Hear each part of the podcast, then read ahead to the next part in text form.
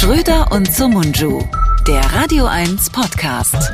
Hallo, liebe Freundinnen und Freunde, herzlich willkommen zu einer neuen Ausgabe eures Lieblings-Lügenpresse-Podcasts hier bei Radio 1. Schröder und der andere. Und ähm, ich habe schon wieder vergessen, wie er heißt, weil ich habe nicht so gutes Gedächtnis und wir hören uns nur einmal die Woche. Da kann ich mir immer nicht merken, wie er heißt. Wie heißt du? Äh, Walter Freiwald. Herzlich willkommen. Ich bin's, dein Tommy Gottschalk. Herrschaften, aufgepasst, da sind wir wieder. Ähm, so, heute unter ganz besonderen Bedingungen. Ähm, ich muss vielleicht kurz erklären, wie die Lage ist und dann frage ich dich, wie es dir geht. Ähm, ich bin, das ist das erste Mal, dass ich heute eine Folge aufnehme ähm, in einem Auto. Ja. Hm. Und zwar, weil ähm, heute ist, wir nehmen am Pfingstmontag auf und bei mir im Haus, ähm, wo ich wohne, und ich sage auch gleich, wo ich wohne, wird nämlich gebaut. Äh, auch am Pfingstmontag. Ähm, das ist deshalb möglich, weil hier drumrum nichts ist. Ähm, und ich wollte gerne mal erzählen, ich wohne ja ähm, in Berlin-Dahlem und zwar ein bekannter Politiker, dessen Namen ich nicht nennen darf, hat hier eine sehr große Villa für sehr viele Millionen gekauft und ähm, da wohne ich zur Untermiete. Da habe ich einen, ich wollte einen Flügel haben, also kein Klavier, sondern einen ganzen Flügel in dem Haus, habe ich aber nicht bekommen, weil ähm, die Sparkasse Westmünsterland, wo er das Ganze finanziert, gesagt hat, das geht nicht, dass so ein ähm, blöder Minikomiker da bei so einem Spitzenpolitiker wohnt. Deswegen habe ich hier ein Zimmer. Und ähm, der Politiker, dessen Vorname, äh, wir nennen ihn mal Jens S. und sein Mann, äh, die bauen hier den, den an den Flügel aus, in dem ich wohne und deswegen ist es laut und jetzt wird gebaut und deswegen bin ich jetzt in das in, ins Auto gestiegen. Ich selbst habe gar keinen Führerschein, deswegen kann ich auch noch nicht mal hier die Klimaanlage allein anmachen. Es ist nämlich das Auto von Jens S. und seinem Mann, also die eine riesige Limousine und hier scheint die Sonne drauf. Es hat gerade 20 Grad hier in Berlin. Es scheint die Sonne auf dieses Auto. Es ist brachial heiß. Das heißt, zwischendurch werde ich mal die Tür aufmachen müssen. So, das kurz ähm, zur Erklärung. Und jetzt kommst du, Serda. Bist du noch da? So. Ich bin noch da, ja, ja. Äh, 19 Grad sehe ich gerade, stimmt. Kennst du Walter mhm. Freiwald noch? Walter Freiwald kenne ich noch, ja na natürlich, aus von von von den RTL, wie der geneigte ja. äh, Zuschauer dieses Fernsehsenders sagt. Den RTL. Der hat doch immer Mensch, ich wollte nämlich gerade schon, ich bin nur auf Tommy Gottschalk ausgewichen, weil ich vergessen hatte, wie hieß sein Partner? Verdammt, das war doch, war das nicht Harry Weinfurt? Harry, Harry Weinfurt. Weinfurt. Oh. Der Preis ist heiß. Ja. Genau. Genau. genau. Walter Freiwald ist das gestorben im November 2019 und ähm, war ein sehr netter Mensch. Stimmt. Leider zu Stimmt. früh gestorben. Mhm. Übrigens, das war so die Zeit, als man immer noch den Quoten ähm, äh, Holländer im deutschen Fernsehen brauchte. Ne? Ähm, mit Harry Weinfurt, mit Rudi Carell, später Linda, Linda de Mol mit der Traumhochzeit, Mareike Amado. Das ist auch vorbei. Ne? Da sind wir auch wieder eher im Nationalismus angekommen. Heute reicht schon ein Kölscher Akzent, um im deutschen Fernsehen äh, erfolgreich zu sein. Jetzt hast du einen holländischen Akzent nachgemacht. Du weißt, dass das äh, gefährlich ist. Das kann schon sein, aber ich finde das legitim. Also ich habe auch jahrelang davon gelebt, dass ich Witze gemacht habe über Menschen aus Holland, die äh, mit ihrem Wohnmobil durch Deutschland fahren. Das war ja quasi sozusagen das, das Ikea-Regal unter den fremdenfeindlichen Witzen, nämlich sich lustig zu machen über Holländer, die unsere Straßen blockieren.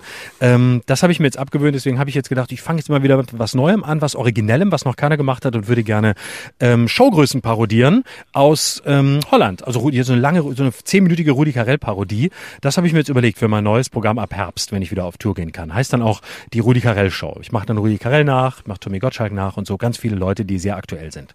Hm. Komischerweise Kruzi-Türken oder getürkt kann man noch sagen, ne? Ja. Ist Andreas Türk auch schon diskriminierend? Also ja, das ist diskriminierend und ja und zwar für die für die Frau, für die Frau auf der Brücke, die ähm, das ja erfunden hat. Äh, für die ist es diskriminierend. Also die die letztlich dafür gesorgt hat, dass er da ist, wo er ist, nämlich da, wo Leute sagen, warte mal, wer war noch mal Andreas Türk? Aber das kann man alles mhm. machen. Also das war ja von der Frau auch getürkt und ähm, überhaupt alles mhm. mit Türk ist so lange okay, wie Bülent Ceylan auf Tour ist. Mm, okay, okay. Ja. Ja, ja. Und also du hast sitzt du im Auto, ist es, ob ich sonst noch Fragen Wahnsinnig habe? warm. Ob du sonst noch Fragen hast, die ich dir beantworten kann? Dann, sonst ja. würde ich mal kurz die Tür aufmachen. Damit, warte, bevor du die nächste Frage stellst, wird nämlich schon mal. heiß. Ich mache jetzt die Tür auf und oh, es kommt frische Luft rein. Merkt man es dass die Tür offen ist oder klingt es genauso, wie wenn sie zu ist? Klingt, klingt normal. Wahrscheinlich werden gleich Passanten sich wundern, wer da im Auto sitzt und so laut und so schnell redet. Beste Nachricht des Tages. und, und auch noch es ist aber auch sehr still Nachricht. in Dahlem am Pfingstmontag. Mhm. Beste Nachricht des Tages. Ähm, wir kehren zurück zur Normalität. Die Bordelle dürfen wieder öffnen. Nee. Allerdings, ja, allerdings ohne Geschlechtsverkehr. Äh, oh. Sprich nur Handbetrieb. Ähm, dann äh, man muss vorher einen Termin machen und einen Attest haben. Also wenn du heute schon weißt, dass du morgen geil sein wirst, dann könntest du anrufen und sagen, ich habe einen Test, kann ich morgen vorbeikommen? Moment, braucht man einen Schnelltest oder einen PCR-Test? Ich weiß es nicht. Das würde ich gerne wissen. Moment, langsam. Also ich muss, aber ich kann, aber wenn es, wenn es ein Schnelltest ist, hier in Berlin übrigens läuft das sehr gut. Da gibt's ja den Bürgertest und ich mache mittlerweile jeden Tag einen Test, weil ich jetzt jeden Tag die Außengastronomie nutzen können möchte, was ich natürlich nicht tue, sondern ich möchte nur mich freitesten lassen, um es tun zu können. So wie ich ja auch lange im Prenzlauer Berg gewohnt habe, nicht weil ich dort wirklich weggehen wollte, sondern einfach nur, weil ich die Möglichkeit dazu haben wollte, alle Möglichkeiten zu nutzen, um sie dann nicht zu nutzen. So möchte ich es gerne auch ähm, jetzt mit dem Schnelltest machen. Deswegen fahre ich jeden Tag hin und hole mir einen Bürgertest. Und ähm, kann ich jetzt mit dem Bürgertest, kann ich jetzt hingehen und sagen, guten Tag, ich hätte gerne einen Bürgertest, weil ich gerne mal wieder zu einer Prostituierten gehen möchte? Könnte man, ja, ja, auf jeden Fall. Der Schnelltest mhm. ist der Quickie unter den Tests. genau, aber warte, kann ich dann auch sagen, kann ich dann auch sagen, äh, kann ich jetzt zum Beispiel auch zu meinem Hausarzt gehen und sagen, ich möchte schneller geimpft werden, weil ich gerne wieder in den Puff gehen möchte? Ist das auch ich, eine Begründung, für, um mich als glaube, Impfdrängler zu qualifizieren? Mm, ja, ich glaube, selbst wenn du geimpft bist, kriegst du keine Bumsprivilegien. Also Geschlechtsverkehr Nicht? ist noch bis zum 18. Juni verboten. Ja gut, so schnell habe ich ja auch nicht beide Impfungen. Also, äh, aber dann ab 18. Juni, aber auch äh, dann wieder Geschlechtsverkehr auch mit Test. Boah, ey. Warte mal, ja. keine zehn Minuten, wir sind schon wieder mittendrin im sexistischen Bereich. Aber ja. es gibt also im Puff nur Handbetrieb. Das heißt, es, also ist denn Blasen schon inklusive oder ist wirklich nur, also das kann ich auch alleine machen? Warum so eine Verrenkung ja, machen, wenn es doch leichter geht? Ja, aber äh, keine Ahnung, im narzisstischen Zeitalter sich selbst am geilsten finden, das finde ich eigentlich schon ähm, konsequent. Also mhm. ähm, wer bei Instagram ist, sollte sich auch selber einblasen können. So sehe ich das. Das finde ich eigentlich sehr konsequent. Instagram-Account nur noch für Leute, die Autofellatio beherrschen. Ja, der Anti ist ah. der. Ach ja, nee, komm, lass mal die, du, lass mal die Spielchen. Ich, wir haben schon, wir, müssen wir haben keine zehn, keine zehn Minuten gemacht und sind schon bei Bordellen, beim Blasen ähm, und so angekommen. Und das, obwohl wir doch frauenaffiner werden sollten, weil wir hatten letzte Woche, das können wir vielleicht auch mal kurz erzählen, das äh, Feedback-Gespräch mit Radio 1, mit Robert Skopin tatsächlich auch an der Stelle, liebe Grüße. Und ähm, da hat man uns auch gesagt, dass uns vor allem Männer hören. Und das ist eigentlich der Satz aus unserem Feedback-Gespräch, aus unserem Jahresmitarbeitergespräch, der mich am meisten beschäftigt hat. Und wir haben nämlich den Fehler gemacht, wir haben gar nicht nachgefragt, warum das so ist ähm, uns hören nur Männer. Vielleicht liegt es daran, dass wir, dass wir darüber reden, ob wir uns selber einblasen können. Das könnte natürlich der Grund sein. Hm. Ich möchte frauenaffiner werden und diverser. Ja gut, wir wollen ja jetzt nicht eine Brigitte von Radio 1 sein, oder? Also wir sind doch definitiv mehr GQ als Brigitte. Wir sind Man's Health. Du bist so ein Beta-Mann, ne? Ich schon. Du doch nicht. Ich bin, äh, ich bin ein Typ aus dem Prenzlauer Berg. Ich äh, fahre, ich habe mir auch jetzt mittlerweile ähm, so ein, so ein Genau. Und ich habe mir so einen, ich habe mir einen Kinderwagen äh, geholt ähm, und mit dem fahre ich dann durch die Gegend und äh, tu so geschäftig, als würde ich jetzt gleich jemanden von der Kita abholen, weil ich äh, so ein bisschen diesen diesen Spirit auch so, lass mal ein bisschen länger einen Bart wachsen, stell meinen Cappuccino in die Ablage, 500 Euro Bugaboo, äh, 5000 Euro Bugaboo oder was kosten die Dinger? Ich weiß es nicht. Ich 5000. Ähm, und Genau. Und dann stelle ich mir da so ein Cappuccino rein und dann fahre ich damit durch die Gegend und sage, bitte lassen Sie mich durch, ich bin Papa, ich muss das Kind von der Kita abholen.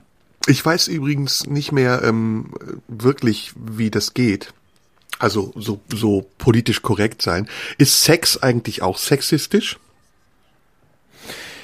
Das kommt jetzt drauf an. Ähm, also das kommt drauf an, ob du nur über den Akt redest oder über Beteiligte und wie du dann über die Beteiligten redest. Aber du kannst natürlich auch den Akt als solchen diskriminieren, indem du ihn in einer Weise schilderst, ähm, wie das einfach ähm, nicht angebracht ist. Dann ist der Sex beleidigt und äh, dann wird der Sex ähm, wahrscheinlich ähm, ich glaube, der hat einen Twitter-Account und der wird dann einen langen Thread schreiben darüber, dass du eben sexistisch über den Sex geredet hast. Also der würde sich natürlich schon wünschen, dass du niveauvoll über ihn sprichst, also respektvoll, also, zurückhaltend. Also wenn ich jetzt, wenn ich jetzt masturbiere, ähm, und ich habe dabei schmutzige Fantasien. Ähm, mhm. Ist das dann sexistisch? Mhm, Muss definiere ich mich dann schmutzig. Was hast, wo, woran denkst du, wenn du dir einen runterholst? Was oh. denkst du? Was, was sind deine Fantasien? Oh, es ist, hat hauptsächlich was mit Erniedrigung zu tun. so, jetzt lass mich, lass mich fragen. Lass mich fragen, Türke. Du erniedrigst oder lässt ernie oder du erniedrigst oder lässt dich erniedrigen? Ja, das ist also eher, eher die dominante Variante, aber auch gerne mal devot. Und auch, auch so? Mischspielchen. Ja, so Mischspielchen halt. Moment. Ne? Also different, different uh, characters oder different races? Achtung, im Englischen darf man Race sagen, weil da hat es eine andere Bedeutung in der Übersetzung. Ich kenne das Wort nicht. Also different, different einfach. Egal was. Hauptsache, mhm. irgendwer wird erniedrigt. So, das ist so das Prinzip eigentlich, das sich herausschält. Erniedrigt. Roter Faden. Ja, das ist ja dein Lebensprinzip, ne? Und äh, bis wir uns kennengelernt haben, bei mir klappt's noch nicht so. Aber ist es dann so, dass du äh, dann du erniedrigst dann ähm, mit Worten, körperlich oder beides? Geht das einher? Beides, also noch mehr als mhm. beides. Mhm. Man kann ja auch noch mehr. Ähm, ich habe übrigens ein interessantes Gespräch gehabt auf Instagram Live. Das muss ich dazu mal mhm. erzählen. Ähm, jetzt mal ganz ernst. Und zwar mit einem Menschen, der Kabarett macht. Und zwar BDSM-Kabarett. Und da musste ich nee. nicht denken. Ja, total interessant. Ah, Viele Grüße. Das ist ja mein aus. Thema. Ja, das ist, das ist ja total interessant. Und der hat das, was ich jetzt aus Spaß gesagt habe, ganz ernst gesagt. Er hat gesagt, für ihn ist Sex eine Sache von Dominanz und ähm, diesem Submissiven, also BDSM-mäßig mhm. im Rollenspiel. Und ähm, mhm. er steht auch dazu, dass er die Frauen gerne erniedrigt und ähm, so ein bisschen gewalttätig ist. Und ich war total mhm. ähm, äh, perplex, muss ich sagen. Und der hat das so mhm. im Instagram Live gesagt, dass ich dachte, okay, ähm, scheint ja irgendwie in Ordnung zu sein. Und deswegen habe mhm. ich mich mhm. gefragt, also wann wäre das sexistisch? Ganz ernste Frage. Also wann überschreitet das die Grenze zum Sexismus?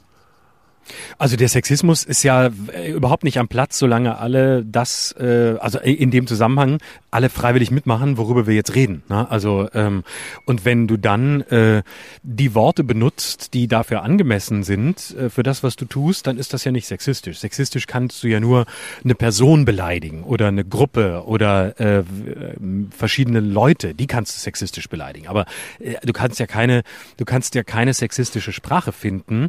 Ähm, wenn das, was du tust, ähm, dieser Sprache bedarf. Ne? Also wenn jemand, der dominant ist oder ähm, der im BDSM-Business unterwegs ist, über Sex spricht, dann wird er das in seinen Worten tun. Und dann sind das andere Worte, als dass jemand tut, wie wir, die wir immer noch heimliche Vanillas sind und uns natürlich nicht so recht trauen, unsere Fantasien zu leben, weil wir im tiefsten Innern natürlich liebe Kerle sind und immer nur so tun, als wären wir hart. Also ähm, wenn ich zu einer, also was Sexismus ist, weiß ich natürlich oder kann es mir mindestens vorstellen. Aber ähm, wenn wir jetzt mal das, was du sagst, äh, nochmal genauer nehmen, heißt es, es wird dann sexistisch, wenn ich mich beleidigt fühle oder wenn der andere die Absicht hat, mich zu beleidigen? Ja, das ist die große Frage. Ne?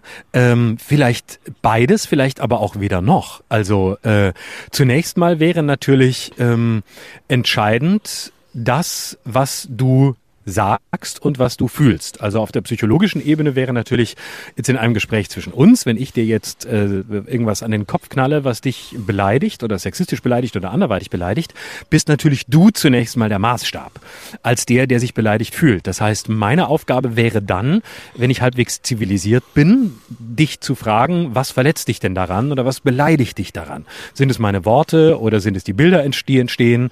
Und dann könnten wir in ein Gespräch darüber kommen, inwieweit es mir dann wichtig ist, das aber trotzdem zu sagen. Oder inwieweit ich sage, nee, ich respektiere da deine Gefühle, was ähm, ich für den irrbareren Weg meinerseits halten würde. Also ich sage, nee, ähm, okay, so geht's dir dabei, dann werde ich das jetzt anders ausdrücken.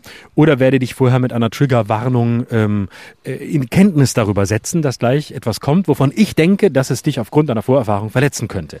Die nächste Frage ist dann natürlich die der Absicht was war meine Absicht? War mein, dann könnte ich natürlich sagen, hey, sorry, das ist meine Art und Weise, über dieses Thema zu reden, ähm, aber es war nicht meine Absicht, dich damit zu beleidigen oder dir damit weh zu tun. Und dann könnte ich mich bei dir entschuldigen oder sagen, für dieses Thema braucht es aber diese Sprache, dann rede ich da mit jemand anderem drüber, der sich da nicht beleidigt fühlt. So. Mhm. Ähm, warte mal. Also man sagt etwas und dabei ist erstmal unklar, warum man das sagt. Man kann es ja auch auf unterschiedlichen Ebenen sagen. Ne?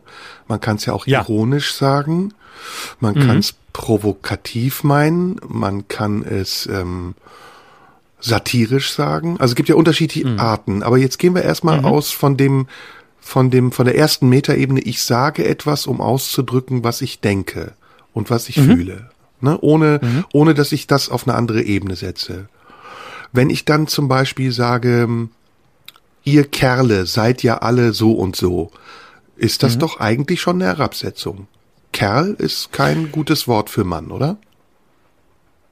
Ja, das ist die Frage. Mich würde es jetzt nicht stören. Also mir ist das, äh, ich bin da jetzt aber auch nicht so empfindlich. Also wenn du es zu mir sagen würdest, dann kann, nenn mich Kerl. Das ist mir völlig wurscht. Das beleidigt mich nicht. Ich würde auch jeden anderen Mann so nennen und würde das, äh, würde das nicht belei weder beleidigend beabsichtigen, noch äh, damit äh, glauben, ein Risiko einzugehen. Ja, aber darum dass, geht's ja nicht. Äh, sich ein Mann, Geht, darum geht's nicht. Geht nicht darum jetzt, ob du dich beleidigt fühlst oder nicht, ähm, sondern es geht darum, ob man eine allgemeine Grenze definieren kann, ab wann etwas eine Beleidigung ist und was ist eigentlich eine Beleidigung. Nennen wir es doch erstmal Ja, da- Herabsetzung, oder? Ist einfacher. Nennen wir es, ja, genau. Aber das ist ja letztlich immer eine Verhandlungssache. Also ich weiß nicht, ob man, ich bin nicht sicher, ob es sich lohnt, da objektive Kriterien zu formulieren, weil im Grunde ist das ja eine zutiefst subjektive Angelegenheit. Also du kannst vielleicht zu mir ein Wort sagen, das mir, ähm, nehmen wir aus irgendeinem Grund, ähm, äh, wie vorhin, als du, was hast du vorhin gesagt, als ich gesagt habe, ich sage so, nimm mal mal an, du sagst zu mir, du bist so ein Beta-Mann, ne? so wie du das zu mir gesagt hast. Und jetzt ist das, triffst du da vielleicht in mir eine total sensible Stelle, von der du aber gar nicht weißt, dass ich die habe, weil ich aber vielleicht ein Beta-Mann bin oder weil ich schon häufig so bezeichnet wurde oder ähm, weil ich jemand anderes sein möchte, weil ich ein Problem mit meiner männlichen Identität habe. Dafür kannst du nichts. Aber es Ja, aber könnte haben wir sein, dass das was. für mich ganz, ganz furchtbar ist. Und dann würde ich zu dir sagen, boah, das tut mir jetzt aber weh. Ähm, Nee, warte, da haben wir schon sage, was. Da haben wir schon was. Lass äh, dieses äh, trenn mal dieses Gefühl. Also lass uns doch. Ich bin anderer Meinung als du. Ich glaube schon, dass die Wortwahl gekoppelt mit der Absicht, die man damit hat, ähm, beleidigend oder herabsetzend sein kann. Also erstmal muss man dann sagen, was bedeutet eigentlich das Wort Kerl oder Weib? Nehmen wir mal ne, ein Äquivalent Weib oder Kerl. Kerl kann ja positiv wie negativ sein, kann ja ein kräftiger Kerl sein. Es ist ja, was ist es? Es ist, es ist eine Verniedlichung von Mann? Nee, es ist eine, Nee. Ich äh, assozi aber guck, das ist doch wieder interessant. Ich assoziiere Kerl zum Beispiel ganz anders als du. Ich assoziiere Kerl eher, wenn äh, die Bilder, die bei mir aufkommen, ist eher, ähm, das, das ist ja ein ganzer Kerl. Das ist irgendwie ein Typ, der, ähm, der packt an, der ist irgendwie praktisch und genau. ähm, ist Oder wie in der, äh, wie in der schwulen Szene. Stramme Kerls. Das ist ja in der schwulen Szene was total Positives. Genau, genau. Also deswegen bin ich da zum Beispiel, ähm, würde ich da nichts Negatives damit assoziieren in, in meinem, Aber das, in, das in, in, Kerl, was meinem Wortfeld. meine, das Kerl, was ich meine, ist das, was dann äh, gebraucht wird als Herabsetzung. Ihr Kerle seid ja immer so. Oder ein Typ. Das ist ja, ihr Typen seid ja immer so drauf. Also es verallgemeinert ja zunächst mal was. Es verallgemeinert ne, den Begriff Mann. Der Begriff Mann, der individuell unterschiedlich sein kann. Du bist ein anderer Mann als ich wird zusammengefasst und aus uns wird dann eine Gruppe. Wir sind dann die Kerle, die immer das Gleiche tun. So wie ja Weiber auch herabsetzend ist, weil Weib ist ja was, ähm, ähm, ja, was ist Weib? Wie könnte man das sagen? Ja, das ist an, das ist, das hat eine andere Konnotation. Ein, ein Vibe ist, äh, da ist, ist eher dass die Assoziation ein Waschweib oder äh, also so ne so so, so dieses äh, plappernde plappernde Weiber, die miteinander reden ähm, und Weibisch sein. äh, sinnloses Zeug reden, so blödes Geplapper über den Haushalt, den sie noch machen müssen und über den Mann, der immer zu spät von der Arbeit kommt. Das ist so, das sind, da, da, damit verbinden sich so alte, klischierte äh, Bilder und Rollenzuschreibungen. Also Ja, das, aber es gibt ja finde auch noch Weib dieses- deutlich negativer als, als Kerl. Ja, Oder ja, ja, ja, wir- genau. Es gibt ja noch die dieses, die Weiber, ne? Verallgemeinerung? Ja, genau, ich würde gern das noch weiter treiben. Ich finde es gerade spannend. Okay, also die, also pass auf, Verallgemeinerung die, die Weiber, ähm, ist wieder die Weiber, das Verallgemeinerung, ist, ne? Genau, die Weiber mhm. sind alle so. Ne, das ist ja jetzt nehmen wir mal als Äquivalent zu äh, die, die Kerle. Kerle äh, genau, äh, Kerle sind halt so, oder Typen sind halt so. Ne? Mhm. Ähm, Typisch. Also mhm. Genau, Typen, äh, Typen, Typen wollen halt. Nehmen wir das Beispiel: Typen wollen halt ficken. Weiber mhm. wollen halt reden. So, ne? das mhm, wären jetzt genau. so zwei Äquivalente. Ne? Machen wir die mal mhm. auf als, als Beispiele dafür. Ne? Ja. Okay. Ähm, so, wenn ich jetzt zu dir sage, ähm, Typen wollen halt ficken oder Typen wie du wollen halt ficken, ist ja eine ähnliche äh, Beleidigung ähm, oder eine Herabsetzung, sagen wir so. Ähm, dann ist ja die zunächst die Frage, ist das jetzt in allgemein eine Beleidigung oder empfindest du es als Beleidigung oder nee, fühlst du dich sogar also bei, geadelt? Bei, bei Typen wie du beleidigst du mich, bei Typen generell verallgemeinerst du und dann wird es sexistisch. Weil Typen Sexismus, wie du ist auch eine Verallgemeinerung. Ja, Typen wie du, da könnte ich ja sagen, da typ wird das du, Wort Typ, typ aber wieder zu Typ. Also nicht der Typ, der Mann, der Typ, sondern der Typ, die Person.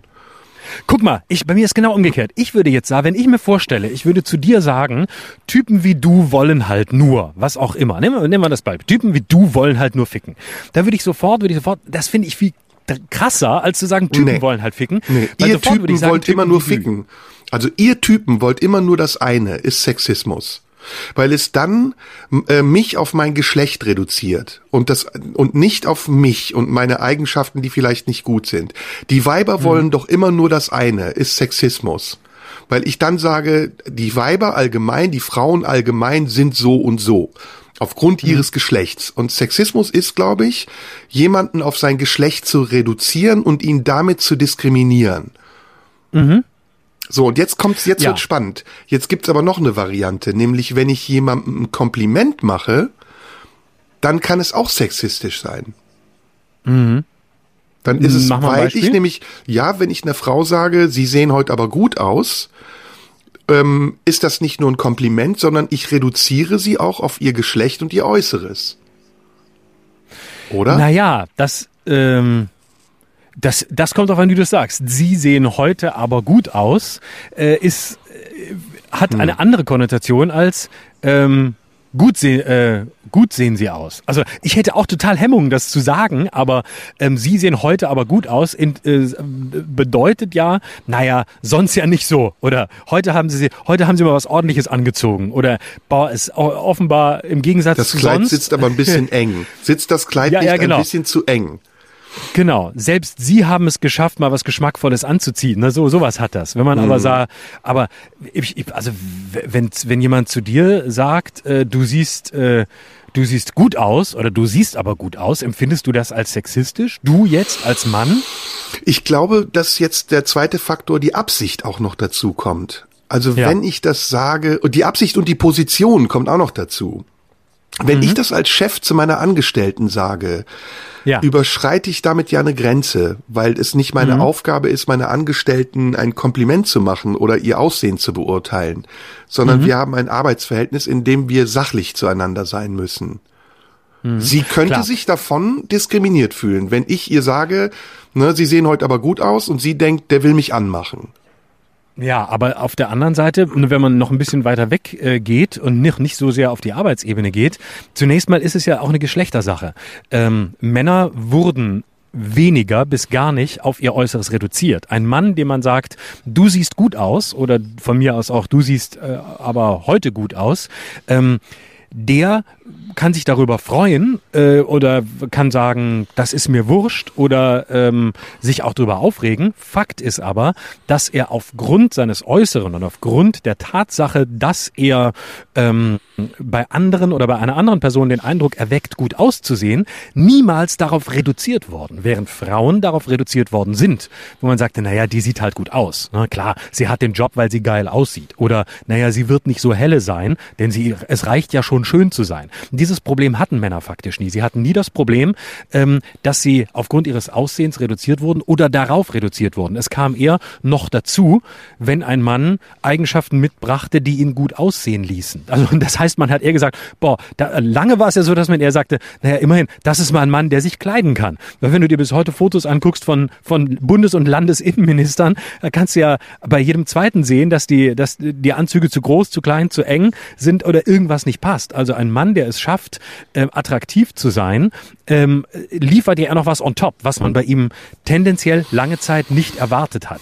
Also So, jetzt kommt die Frage wieder. unterschiedliche unterschiedliche Ausgangspositionen, über die wir reden. Jetzt kommt die Frage wieder. Wenn ich dann also mir einen runterhole und die schmutzigen Gedanken habe, die sind dann eindeutig sexistisch. Und ist der Sexismus, den ich, hm? Nee? Weil es keinen Nee, Ansprechpartner Gedanken- gibt? Gedanken sind nie sexistisch. In deinem Kopf kannst du alles machen. In deinem Kopf kannst du ja alles, äh, äh, kannst du dir, warte, ich muss niesen, Entschuldigung. Boah, das ist ja, Gesundheit. Entschuldigung. Ah, das ist Gesundheit. wirklich, das ist in dieser, das sind, ah, hier in Dahlem, hier sind einfach so viele, ah, hier sind so viele Bäume um mich rum und ich habe Heuschnupfen und deswegen muss ich jetzt niesen. Entschuldigung. Das ist, weil ich die Autotür immer noch offen habe. Also Gedanken Aber- können nicht sexistisch sein? Ich finde nicht, dass Gedanken sexistisch sein können, weil wenn du, egal was du dir ausmalst, ähm, die Tat ist sexistisch. D- Wenn, wenn du das, die Tat, die aus Worten besteht, ähm, die kann sexistisch sein. Aber was du dir ausdenkst in deinem Kopf ähm, und was du da tust äh, in deinen Fantasien, da, dafür brauchst du dich ja nicht zu schämen. Dafür, äh, damit erniedrigst du niemanden. Es geht ja um Taten und nicht um Gedanken. Das sehe ich anders. Ich sehe das anders. Ja? Ich sehe das so, dass die Gedanken die Vorstufe sind zu jeglicher Form von Diskriminierung. Also wenn Das ich sehe zum ich Beispiel, so. ich sehe einen, ich sehe einen Schwarzen und denke das N-Wort, sag aber ähm, irgendwas ganz anderes, um zu vermeiden, dass man hört, was ich denke. Ist dann mein Gedanke Mhm. nicht schlimmer als das, was ich sage? Nee. Also, ja, der Gedanke vielleicht, aber es geht doch drum, was du tust. Also äh, du verletzt ja mit diesem Gedanken niemanden. Du kannst dann den für dich moralisch und ethisch beurteilen, aber es geht ja um das, was du tust. Also Nee, ich will woanders hin. Ich will woanders hin. Ich, ich will, also, ich will den Gedanken nochmal überspitzt sagen. Eigentlich müssten wir doch in der aktuellen De Debatte in die Gehirne der Menschen eindringen und da sauber machen, oder? Also im Moment sind wir ja noch in einem Stadium, wo wir die Worte der Menschen überprüfen, um herauszufinden, was sie denken. Aber wäre es nicht noch intelligenter, herauszufinden, was sie denken, um sie dann nicht mehr das sagen zu lassen, was wir nicht hören wollen? Also die Gedanken sozusagen, ah, die Gedanken. ja natürlich. Da hat aber jemand George 1984, Orwell George gelesen Orwell. in der letzten Woche. Ja, Geil, zwei George dumme Orwell gelesen. Ja, ja, ja, ja, ja. Ja, ja. Ja aber Nee, ist das, nee, ich, nee, ich will das ernsthaft mit dir besprechen. Also wäre das Na. nicht die ultimative Lösung oder Forderung, dass man sagt, wir hören jetzt auf zu forschen und sind nicht mehr investigativ und überprüfen, wann wer was gesagt hat, was uns diskriminieren könnte, sondern wir bekämpfen es schon an der Wurzel, indem wir ihn es gar nicht mehr denken lassen. Ja, herzlich willkommen in deinem neuen totalitären Staat äh, mit völliger Überwachung. Ich ja, aber damit leider, sagst du ja, dass die Haltung der Menschen totalitär ist. Damit sagst du ja, dass die Haltung der Menschen totalitär ist, die das fordern. Ist es ja auch. Also was willst, was hast du in den Gedanken der Menschen verloren? Also ich halte schon den, ich halte schon die die Herangehensweise für komplett. Nee, das meine ich äh, nicht. Die daneben. Haltung der Menschen, die ähm, Sprache verändern wollen, dass die totalitär ist.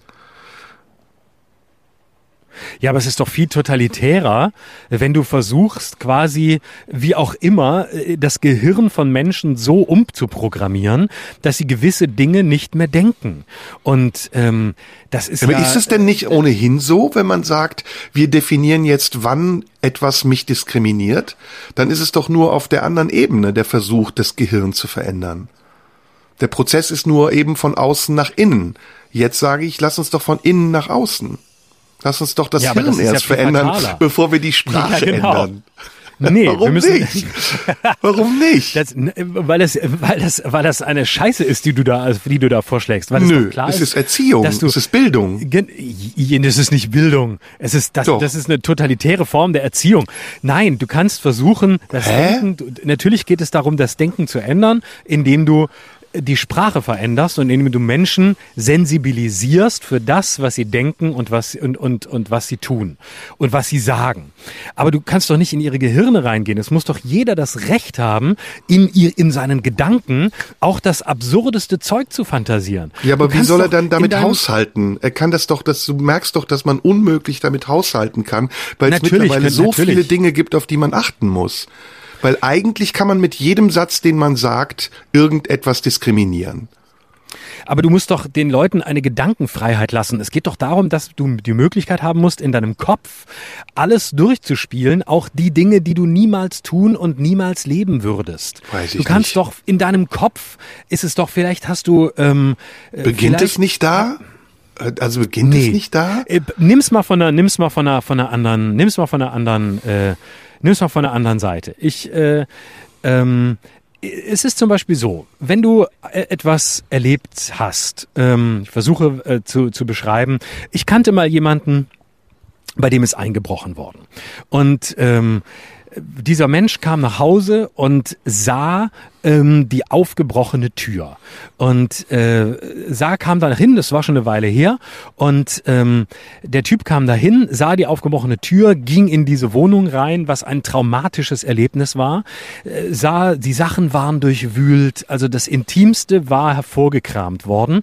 Und ähm, die Einbrecher hatten auch noch irgendwas verschüttet, was sie selbst dabei hatten, was eine oft so eine so eine Psychomethode von Einbrechern ist, im fremden Raum noch etwas zu hinterlassen ähm, was dort nicht hingehört. Manchmal ist es Cola, es gibt auch ähm, Einbrecher, die äh, in Wohnungen ähm, äh, also ich sag's wie es ist, ähm, äh, scheißen, also einfach um etwas zu hinterlassen und das, um es noch brutaler zu machen. So. Und das war ja aber nicht der Fall, aber es war alles durchwühlt. Also somit das, das äh, die größte äh, Verletzung der Intimsphäre, die es gibt. Und ähm, der Typ, der Bekannte von mir, dem das passiert ist, der hatte in den Wochen und in den Monaten danach massive Gewaltfantasien und hat sich ausgemalt, wie diese Menschen sind, wer die waren und hat immer wieder ähm, durchlebt, dass er die bei einem Einbruch oder bei einem anderen erwischt und hat sich vorgestellt, wie er die krankenhausreif prügelt, wie es blutet, wie es, wie er die fertig macht. Und ähm, irgendwann ist er aufgrund dieses Erlebnisses in eine ähm, Psychotherapie gegangen und der Therapeut sagte, das ist das Beste, was Sie machen können. Das Beste ist im Kopf genau das durchzuspielen. Alles. Lassen Sie diese Gedanken alle zu. Machen Sie das. Durchleben Sie das. Und das ist Mensch, von dem ich zu 100 Prozent weiß, der, der hat, der hat null Gewaltneigung. Der ist, der hätte völlige Angst vor so einer Situation. Der würde eher mit denen reden und versuchen, die diplomatisch aus seiner Wohnung zu kriegen und, und ihnen Geld bieten dafür, dass sie gehen, als gewalttätig zu werden. So, und das meine ich. Es ist wichtig, dass wir im Kopf alles denken, alles fühlen und alles machen dürfen. Auch das, was in der Wirklichkeit vielleicht strafbar wäre, was äh, völlig abgründig ist. Und allein schon deshalb ähm, stellen sich mir die Nackenhaare auf bei deinen Fantasien, die ja. du da entwickelst. Weil ja, wenn du bei den. Leuten in die Gedanken guckst, dann ist all das nicht mehr möglich. Du hast, du hast, das sind keine Menschen mehr, das werden Maschinen, die du heranziehst. Ja, jetzt wird nicht so moralisch. Jetzt lass uns mal zusammen weiterdenken. ähm, ja, das könnte ich. Ich bin, ich bin nicht, du bist moralisch. Du willst den Leuten das Denken verbieten. Nein, du verstehst nicht, wohin ich will. Du denkst, ich denke so. So denke ich ja gar nicht. Nein. Ich denke ich so, weiß, wie die anderen so denken gerade. Ich lasse mich auf das Spiel ein und versuche, ja, versuche die, die andere Seite stark zu machen. du redest gegen mich, nicht mit mir. Du redest gegen mich. Ich muss ja auch gegen dich reden. Nein, wir können zusammen reden. Also pass auf, jetzt hör mal zu, Bastard. Dialektik. Jetzt hör zu, halt, die, halt mal kurz jetzt deine Schnauze. Mann, ey, du Laberfisch.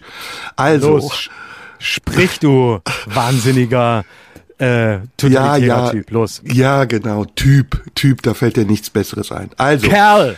Jeder Mensch ähm, kommt ja erstmal gleich auf die Welt. Also äh, in unserer mhm. Veranlagung äh, können wir Unterschiede haben. Aber die Voraussetzung, die wir für dieses Leben haben, ist erstmal unschuldig. Und dann kommt das Leben und macht mit uns etwas. Und wir reagieren auf das Leben und werden zu eigenständigen Menschen, die einen Charakter haben und die das vielleicht sogar verarbeiten, was sie erlebt haben. Dann gibt's noch was anderes, nämlich Erziehung. Und was ich gerade eben als Gedanke hatte, war, wenn wir schon in der Gesellschaft leben, die die Auswüchse unseres Verhaltens und des, des Leben, das wir gelebt haben und uns dazu gebracht hat, uns so zu verhalten, wie wir uns verhalten, versuchen uns bewusst zu machen oder es sogar auch zu äh, zu brandmarken oder zum Thema zu machen oder sich davon beleidigt oder diskriminiert zu fühlen, warum gehen wir nicht einen Schritt weiter und sagen, es beginnt doch eigentlich schon viel früher und versuchen das nicht früher zu ändern. Also, nochmal, wenn ich sexistische Gedanken habe, während ich masturbiere, dann muss das ja irgendwoher kommen. Irgendwo in meiner Kindheit muss ich irgendwas erlebt haben, was mich vielleicht selbst erniedrigt hat und ich kompensiere das jetzt damit, dass ich in meinen sexuellen Fantasien andere erniedrige. Dann ist es eine Frage der Erfahrung, aber auch der Erziehung. Also kann man nicht anfangen, zum Beispiel schon im Kindesalter den Menschen beizubringen, respektvoll zu sein oder ihnen die Grenzen aufzeigen, wenn man ihnen auch bewusst macht, dass andere Menschen Respekt verdienen und nicht nur sie auf der Welt sind? Zum Beispiel, also das war so der Gedanke, der komplizierte, den ich hatte. Und dann ja, kam noch ein zweiter Gedanke, wo, wo wir noch gar nicht sind. Führt eigentlich nicht die anti-autoritäre Erziehung dazu, dass die Kinder später so freizügig werden, dass sie wieder gebremst werden müssen in ihrer Freizügigkeit durch eine fast schon autoritäre Haltung ihres Gegenübers. Ich finde sehr spannend, dass du ausschließlich in, in Dichotomien von Macht und Ohnmacht denken kannst. Und ja, von, deswegen ist es äh, ja so. ist ja, ja so. Ja, ja, natürlich kannst du das Kindern beibringen. Das ist doch auch die Aufgabe von Erziehung, dass du. Wird das Kindern beigebracht? Wenn ja, also nein, überhaupt nicht. Kinder kriegen ihre Ach. Bildung über Internet und Fernsehen und gucken Ach, Germany's Next Topmodel mit 13 und 14 und lernen, dass wenn man spargeldünn ist und über den Laufsteg läuft, man Erfolg im Leben haben kann. Ist das das, was Kinder lernen müssen, Jugendliche? Ne, Kinder sollen auf jeden Fall einen kritischen Umgang damit lernen. Also die sollen auf jeden Fall lernen, dass es äh, Germany's Next Topmodel gibt. Aber ähm, in einer guten Form von Erziehung werden sich die Eltern in dem Alter selber mit ihren Kindern da hinsetzen und sagen, so, wir gucken das jetzt. Und wir gucken das jetzt, ohne es zu dämonisieren. Und wir gucken es aber auch nicht, indem wir es gut finden, sondern wir gucken uns das an, was passiert hier und warum ist das so auszusehen und so rumzulaufen definitiv kein äh, äh Karriereziel und auch nicht der Sinn des Lebens. Und wir gehen damit kritisch um. Und äh, ich glaube schon, dass das, dass das. Ich meine nicht nur die Eltern. Ich meine nicht nur die Eltern. Ich meine die Schule, die Öffentlichkeit, die Politik. Jetzt höre ich die Baustelle übrigens. Ja, genau, macht nichts. Ich ja. hab, mach mal Nein. die Tür zu, ne? Warte also mal. gehen wir zurück zum Begriff der gehen wir zurück zum Begriff der Doktrin. Gehen wir zu 1984. Was wird in 1984 ja. versucht? Da gibt's die Schlüsselszene, wo der Agent zusammen mit dem Typen, den er auf der Pritsche liegen lässt, es gibt wunderbar verfilmt übrigens mit Richard Burton, äh, ihn ihm die Hand zeigt und sagt, wie viele Finger sehen Sie? Und der sagt, die Finger, die er sieht, drei. Und er sagt, nee, gucken Sie noch mal. Und erst wenn Sie nicht drei Finger sehen, sondern sondern zwei oder einen oder das, was ich sie sehen lassen will, dann sehen sie das Richtige. Also es geht um eine Doktrin, da hast du schon recht. Es geht um eine Umerziehung in einem Frühstadium. Mhm. Aber ich meine mhm. das jetzt nicht so faschistoid, wie du das verstanden hast, sondern ich meine das zum Guten. Also befreien wir uns doch von dieser ganzen Aufklärungsarbeit, indem wir viel früher ansetzen und aufgeklärte Menschen in die Welt bringen. Ja, aber das hat doch nichts mit Umerziehung zu tun. Ne? Du musst doch niemanden umerziehen, nur das ist doch eine, das Nö, ist doch eine Frage. Mit Erziehung früh, an sich. Das ist, das hat was ja, mit Erziehung aber mit an einer, sich zu tun. Mit einer, mit einer liebevollen und liebevoll Grenze setzenden Erziehung, ähm, die es schafft, äh, klar zu machen, was geht und was nicht geht und dass man nicht allein auf der Welt ist und dass man nicht alleine ähm, da ist und, und rumbrüllen kann, wann immer man will und Sachen aus dem Fenster schmeißt, wie man will, sondern dass es einen Mülleimer gibt. Und ja, antiautoritäre Erziehung, habe ich ja eben gesagt. Das ist die. Das, das ist doch nicht antiautoritär die antiautoritäre Erziehung ist, mach was du willst, äh, ich tu dir nichts. Aber das beschreibe ich doch gerade gar nicht. Ja, genau, aber nicht, du hast ja gesagt, indem man nicht das tut, indem man nicht das tut, was man will. Aber die anti-autoritäre Erziehung der letzten 30 Jahre war eben, dass man das tut, was man will. Ich meine, guck dir das doch an. Wir haben eben über den Prenzlauer Berg gesprochen. Kinder werden behandelt wie Erwachsene. Kinder sitzen abends um 10 im Restaurant und unterhalten sich mit Erwachsenen. Kinder können relativ viel machen, haben nicht ihre eigenen Grenzen, obwohl Kinder nichts mehr brauchen als auch klare Grenzen. Und solche Kinder, die so aufwachsen, aufwachsen in dem Wissen, ey, ich kann tun, was ich will, äh, ich bin der einzige Mensch auf der Welt, ich kann meinen Egoismus an anderen auslassen, das sind doch später genau die, die man dann wieder in die Bahn weisen muss und ihnen zeigen muss, dass es doch Grenzen gibt. Also ich bin auf keinen Fall für antiautoritäre Erziehung. Ich bin auch sicher, ob äh, nicht sicher, ob das in den letzten Jahren wirklich noch so der Fall ist. Also du hast im Prenzlauer Berg ähm, sicher Leute, die ähm, ja, aber das ist was anderes als diese antiautoritäre Erziehung. Das das äh, verbinde ich mit diesen Post 68er Jahren und diesem kompletten äh, ja, du mach mal ne und so und äh, ja, das ist doch so am Prenzlauer Berg. Ich, in, nein, in Köln, am, am in den Großstädten. Nee, das ist eine andere Dynamik. Am Prenzlauer Berg hast du, hast du ja eine Überbehütung von Kindern. Also da geht's ja drum, äh, dass man Lastenfahrrad kauft, äh, damit die Kinder vor einem im Lastenfahrrad sitzen und nicht äh, verantwortungslos im Anhänger, wo man sie die dreieinhalb Minuten auf dem Weg zur Kita mal aus den Augen verlieren könnte und nicht weiß, was da hinten passiert. Also das, was jetzt passiert, ist ja ist eine ganz andere Dynamik. Das ist eine Mischung aus Vergötterung von Kindern bei gleichzeitiger vollkommener Überbehütung. Also ich glaube, dass die, die, die Störung von diesen Kindern ähm, eine ganz andere sein wird, ähm, als das der Fall war bei einer vielleicht antiautoritären Erziehung, wie sie vor 30, 40 Jahren mal war. Aber guck dir mal diese Helikoptereltern an oder diese Drohneneltern, die ihre Kinder keinen Schritt mehr allein machen lassen.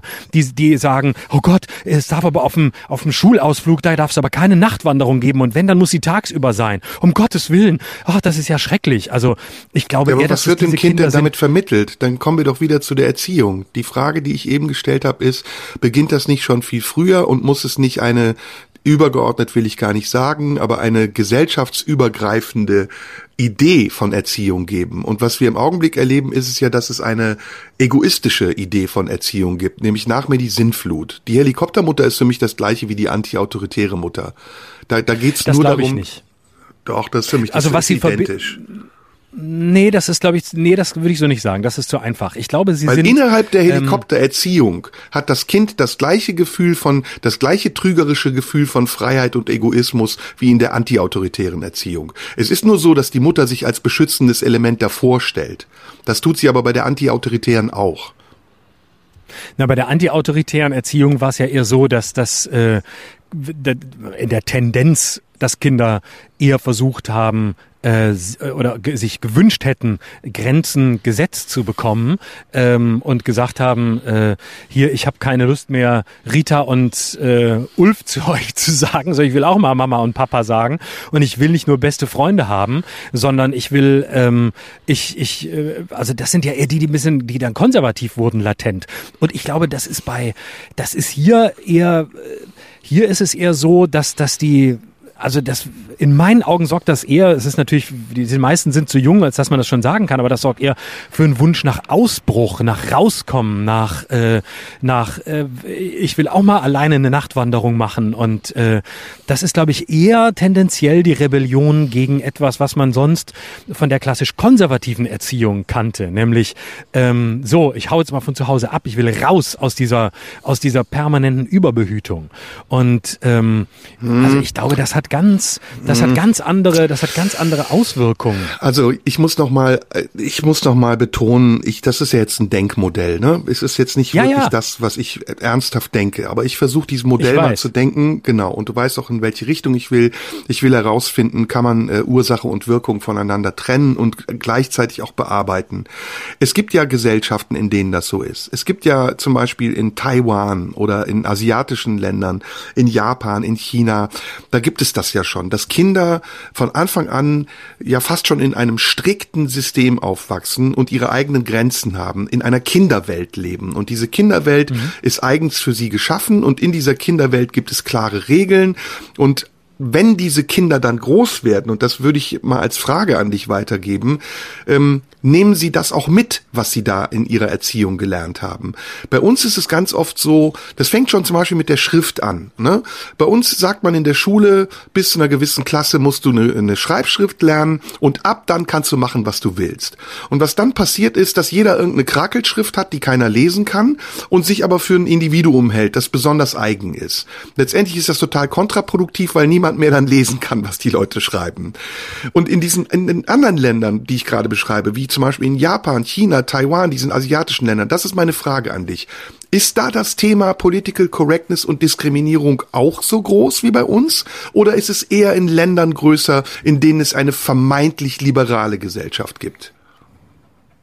Ich weiß zu wenig über das ähm, über das Problem der sogenannten politischen Korrektheit in Taiwan und anderen Gegenden, um da kompetent drüber reden zu können. Aber ich würde sagen, es ist eher ähm, ein Thema in liberaleren äh, Ländern, wo man sich eben immer wieder ja. neu einigt, wie man über Themen spricht. Und, nee, äh, nee, wo uns nämlich suggeriert wird, spricht. Nee, wo uns nämlich zuerst suggeriert wird, alles ist frei, jeder kann tun und lassen, was er will, aber dann doch eine Restriktion kommt. Jeder kann eben nicht tun und lassen, was er will, weil es doch unsichtbare Barrieren gibt. Dann macht doch die Barrieren sichtbar. Ja, aber die sind ja sichtbar. Die werden ja immer wieder sichtbar. Und die werden, in der Demokratie werden die halt immer wieder ausgehandelt. Nee. Und, äh, auch nicht. Nein, entschuldige. Die da muss halt. ich insistieren. Die ändern sich wir, halt. Wir leben doch, wir berufen uns doch und sind doch total stolz auf unsere Demokratie, die vor allem darin äh, äh, zu erkennen ist, dass wir Meinungsfreiheit haben. Und jeder Mensch sich so verwirklichen kann, was er will. Auf der einen Seite gibt es wenige Gesellschaften auf der Welt, in denen so genau darauf geachtet wird, dass die Meinung in bestimmten äh, ähm, Grenzen bleibt. Und diese Grenzen werden ja auch immer enger. Darüber haben wir hier doch schon ganz oft gesprochen. Also ist meine Frage nochmal, ist das dann nicht ein Trugschluss, wenn man den Leuten sagt, eigentlich kannst du sagen und denken und tun und machen und lassen, was du willst, aber dann doch wieder nicht? Nein, das ist ein Aushandlungsprozess. Natürlich kannst du alles denken und sagen, wie du willst, aber es gibt eben unterschiedliche historische Epochen und dann hast du Phasen, in denen ist es liberaler, dann wird es wieder enger und dann muss man gegen diese Enge kämpfen. Oder man muss eben sagen, ich akzeptiere das und ich finde eben richtig, dass es gewisse Entwicklungen gibt. Also, ähm, dass wir, es ist ja nicht nur restriktiv, es ist ja auch richtig, gewisse Begriffe nicht mehr zu sagen. Es gibt keinen Grund, das N-Wort aussprechen zu müssen. Das aber wenn ja man es denkt, ist es dann Denken nicht schlimmer? Du, das ist doch willst. das, was eben, nee, ist es eben nicht. Das, nein, es ist genauso schlimm, wenn du es denkst. du sollst es nicht denken. Du darfst es nicht denken. Erst dann bist du wirklich tolerant und frei von Vorwürfen. Wenn du's denkst, aber was anderes sagst, ist doch das, was du denkst, genauso schlimm. Wenn ich mir einen runterhole auf irgendeine miese Fantasie, in der ich eine Frau erniedrige, dann bin ich ein Sexist. Dann funktioniert nee, meine Geilheit über sexistische Bilder. Nö. Natürlich. Der, der, Warum lass, nicht? Das, das ist doch in Ordnung, das kann doch in deinem Kopf so sein. Das ist doch die Frage, was du tust. Äh, tust du da, und, und selbst, Ich hole mir selbst, seit Monaten schon keinen mehr runter deswegen. Das, das ist, und wenn du, du glaubst Frau, es nicht. Mir tropft es aus den Augen raus, ach, weil ich Angst habe. Ich zittere am ganzen weiß, Körper bist, vor Angst. Du bist, so ein, du bist so ein Opfer und ich bin nämlich der Freiere von uns beiden. Ich lass das alles zu.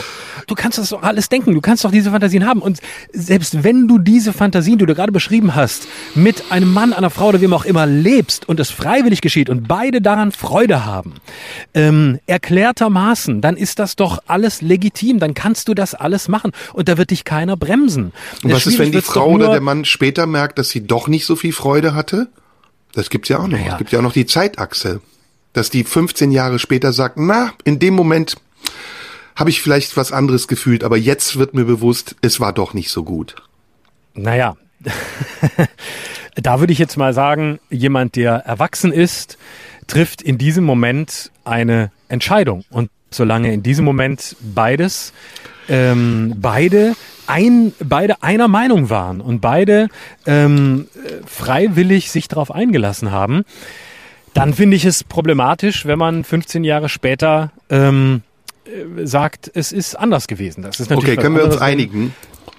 Können wir uns einigen? Das ist natürlich anders, ja. Sorry, wir haben immer Zeitverzögerung, deswegen falle ich dir ins Wort. Lass uns darauf einigen, wir können das nicht klären, aber Toleranz ist vor allen Dingen auszuhalten. Und aushalten bedeutet auch zuzulassen, dass Menschen mit einem umgehen. Und wenn Menschen mit einem umgehen, passieren auch Dinge, die einen verletzen können. Aber erst wenn man dazu in der Lage ist, es auch auszuhalten, macht man sich nicht zum Maßstab der Dinge. Und dann wird man selbst auch ausgehalten. Da sind wir völlig einer Meinung. Da ja, sind wir völlig einer Meinung. Aber das ist ja, das ist ja das, das ist ja das Gegenteil von dem, äh, was du, was du vorhin gesagt hast. Also das war ja äh, hypothetisch. Als du lesen wolltest. Ich Nein, weiß. das war doch, das, ich bin doch da einfach ja, weggaloppiert, weil ich dich doch auch ein bisschen in die Richtung mitziehen wollte. Ich hatte ja auch Freude dran und ich habe ja auch bewusst widersprochen. Äh, nein, du hast permanent die Schere im Kopf. Du hörst per nein, du hast nee. die Schere im Kopf. Du ich redest so, wie du willst, dass andere Leute dich reden hören. Ach Quatsch. Guck mal, Ich der Schröder, wie tolerant der ist. Guck mal, wie liberal der ist. Der, der Schröder ist gar nicht so. Der Schröder ist eine ganz versaute, kleine, miese Type. Ich weiß doch, Ja, wer klar, du. Der so steht Schlange der. vorm Artemis, weil er weiß, dass es am 18. wieder aufmacht. Der hat schon drei Termine vorsorglich gemacht, damit einer klappt. Ich habe ich hab sogar die Schnelltests schon. Und zwar die Schnelltests auch für den 1. und den 6. Juli. Und den für den 3. habe ich auch schon. Ich mache das wie mit den Friseurterminen. Ich mache die jetzt so lange im Voraus, weil so wenig Leute rein dürfen, dass ich auch garantiert drankomme. Weißt du, So was bin ich, ich. glaube? Weißt du, was ich glaube? Dass du Teil einer Verschwörung bist. Ich glaube, dass Das du dir bin zum ich sowieso. Ziel, ja, du hast dir zum Ziel gesetzt, mich auf dem Schlussspurt meiner Karriere vollständig zu vernichten. In jeder Folge passiert etwas, ich krieg den Ärger und du kommst fein raus. Und dann im So schlimmsten ist Fall es. entschuldigst du dich, tut mir leid, ich habe mich für mein Lachen geschämt, bla bla bla, und ich habe die Arschkarte. Das ist ein perfider So. Plan. Ja. Scheiße. Oh. Liebe Hörerinnen und Hörer, und die Hörerinnen sind mir besonders wichtig, das Mhm, ist genau. wahrscheinlich die letzte Folge von Schröder Damit fing es doch allein schon an, dass du dich Denn angebiedert hast an die Frauen. Ich habe jetzt in unserem Gespräch gehört, dass weniger Frauen uns hören. Als ob dir das was bedeuten würde. Der größte Perversling vor dem Herrn, ja, macht plötzlich einen auf Teilzeitfeminist. Da muss ich doch lachen drüber. Gib's Natürlich, ich rede ja auch, ich rede ja auch über die öffentlich-rechtlichen total positiven, möchte da die Frauen haben, obwohl ich heimlich nur, nur bei Telegram Ach- Att- Attila Hildmann und Ken Jebsen folge, weil das sind meine ja. eigentlichen Vorbilder. Das ist, das ist Aber wenn man auf das Seite. hört, was du sagst, wenn man dann zwischen den Zeilen liest, was du sagst, dann weiß man's auch. Ich war mal im KitKat Club. Ich kenne mich da aus. Ich weiß ja, das ist, ich kenne dich ja. Du sitzt auch wahrscheinlich nicht in einem Auto, Nee. sondern auf dem Stimmt. Dreirad in der Fetischbar. Ich sitze, ich sitze draußen auf meinem Fahrrad mit Stützrädern, während du ähm, wieder bei irgendeiner Frau sitzt, Nee. die jetzt wahrscheinlich irgendwo geknebelt in der Ecke sitzt und nichts sagen darf, weil du einen Podcast aufnehmen musst. Weswegen Nee. du auch heute eine Stunde zu spät gekommen bist. Ich knebel keine Frauen. Ich, das ist Bondage, nennt man das. Ah, du fesselst sie. Es gibt japanische Genau. Bondage-Künstler, habe ich jetzt erfahren von diesem netten Comedian, die das ganz toll können. Was macht denn der jetzt für ein, für ein macht der ein Comedy-Programm im BDSM-Club oder macht der, macht der Comedy für, für Frauen, äh, die sich ihm unterwerfen? Keine Ahnung, der hat. Ja, hast du nicht Vorwand nachgefragt gefunden. oder was?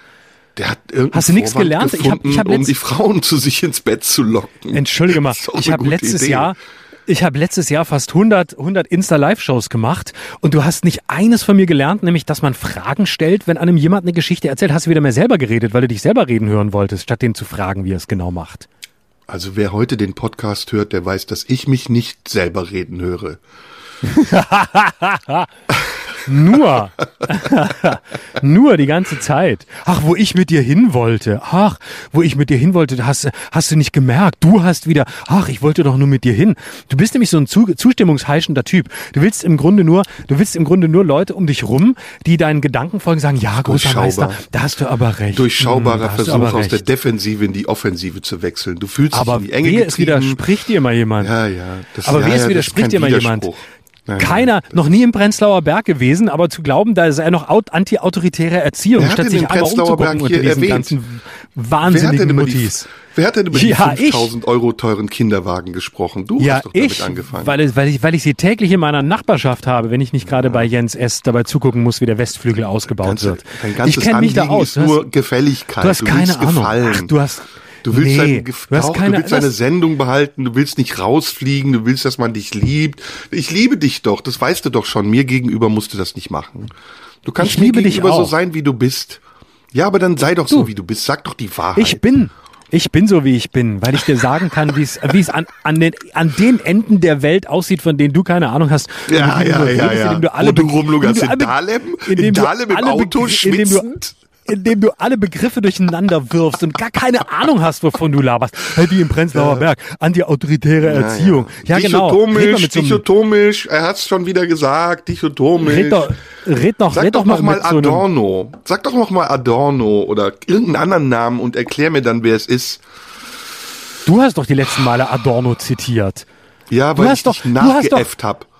Du, ach, ach was, weil du, weil du Angst hattest, weil du Angst hattest, dass man nicht glaubt, dass du mal ein Buch gelesen hast, was du ja auch nicht hast, außer Hitler. Weißt du, was ich Deswegen mache? musstest du noch mal, musstest du noch mal Adorno. Adorno hat ja damals autoritäre Weißt du, was ich mache? Ich schreibe einen offenen Brief an Radio 1. über mich. Beschwer Ja. dich über mich. Ja, will los. Ich, machen. ich suche mir eine Handvoll ich Leute, die mit dir schlechte Erfahrungen gemacht haben, die werden sich leicht finden lassen. Da kenne ich auch schon ein paar und dann werde ich mich einfach mal öffentlich über dich beschweren. Und wird es ein Zerwürfnis zwischen uns Brief. beiden geben. Ja. Oh, geil. Oh, das finde ich gut. Florian Schröder, Handlanger des Systems. Ne, ist die Sehr Überschrift. Das gibt Ist es Applaus. wieder schon soweit? Handlanger des Systems, Florian Schröder.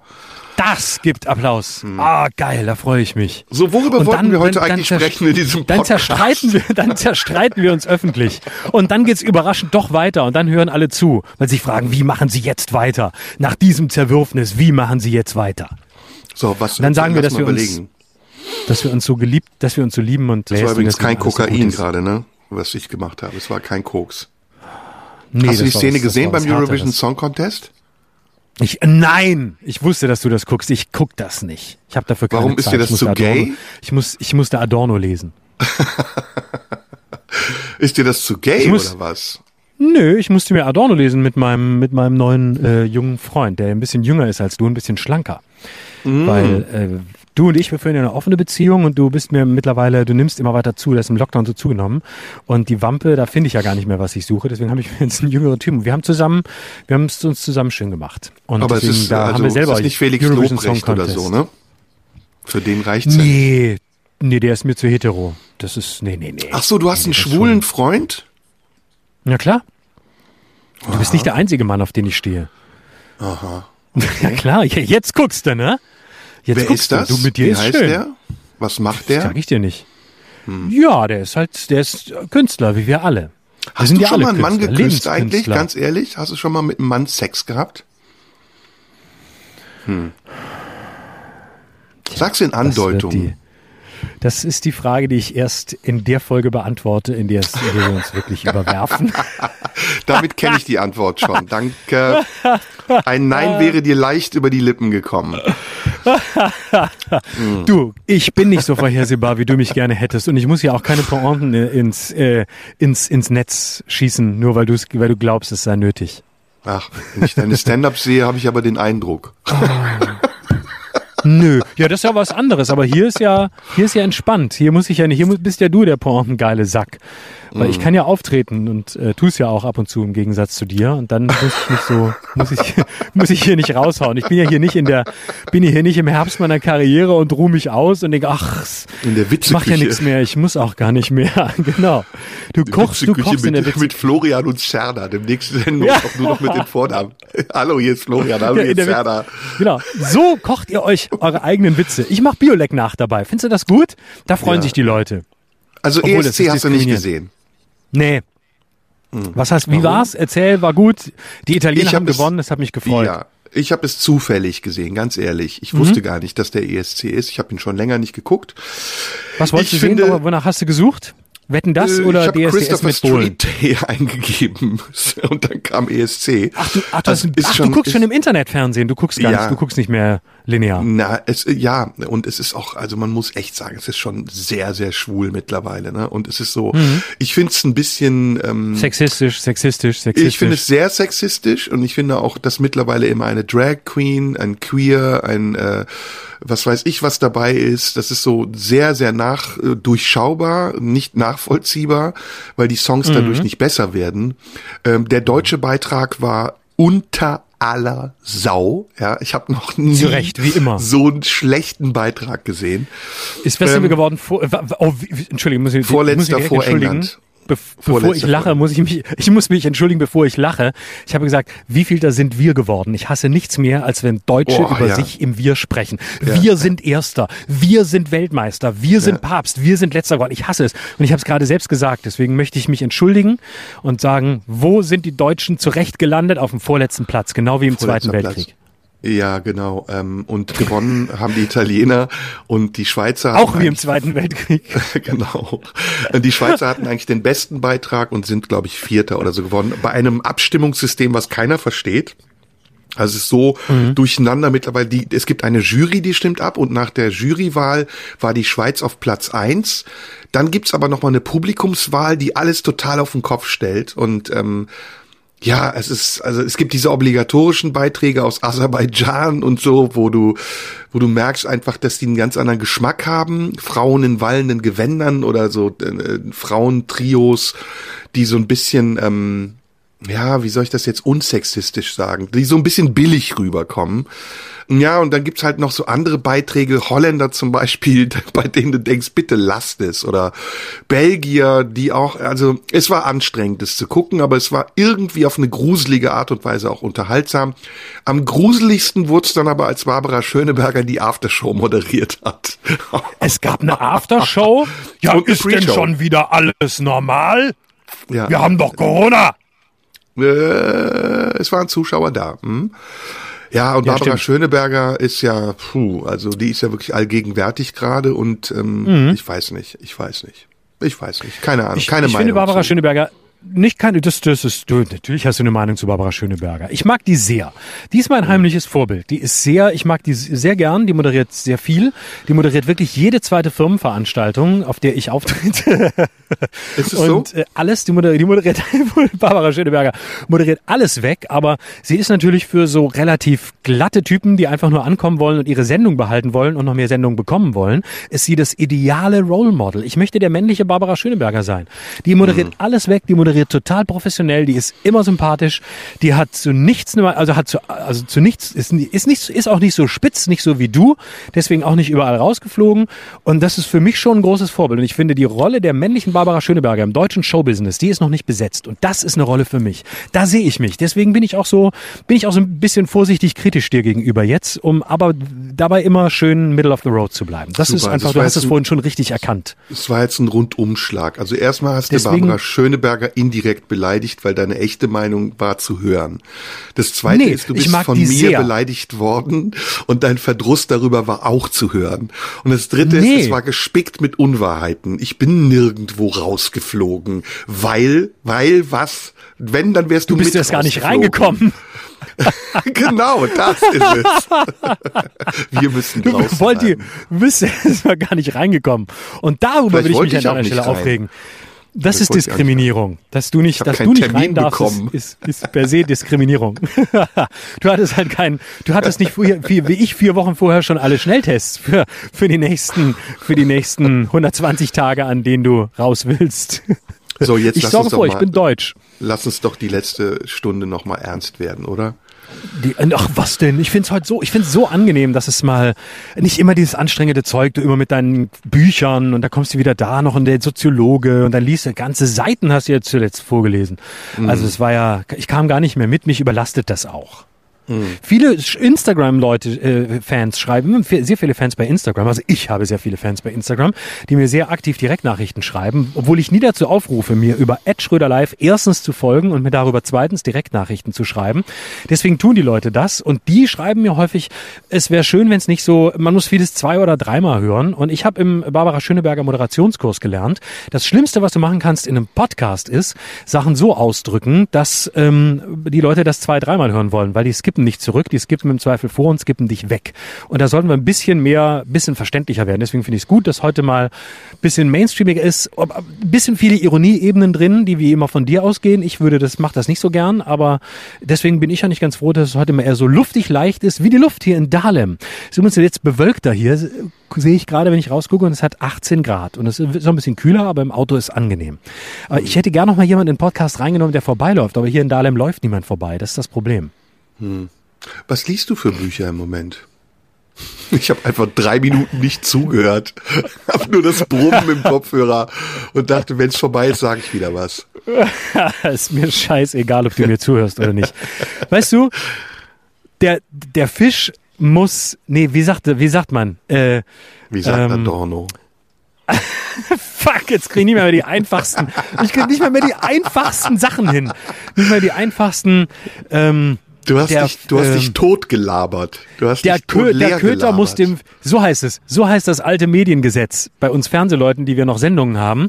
Der, ähm, Der Köter muss dem Fisch schmecken, nicht dem Angler. Das ist der Satz, Hm. mit dem immer schlechtes, mit dem immer Ich schlechte nur- Medienarbeit gerechtfertigt wird. Ich mach's für unsere Baum, wenn Hörerin- sich die Sau an sich, an ihm reibt. Nee, was Goethe stört es die das, deutsche. Eiche, genau, was stört es die deutsche Eiche, wenn sich welche Sau an ihm reibt? Wenn sich diese, wenn ich, wenn sich eine Sau an ihm reibt, Hm, okay. an ihr reibt. Ich glaube, das ist sogar im Original von Goethe, was mich zu einer Goethe, Reich Ranitzky-Parodie an, dieser Aber Stelle sag sag mal, motiviert. ernste Frage, was liest du gerade? Oder liest du im Moment durcheinander? Ich lese gerade sehr viel ähm, durcheinander tatsächlich.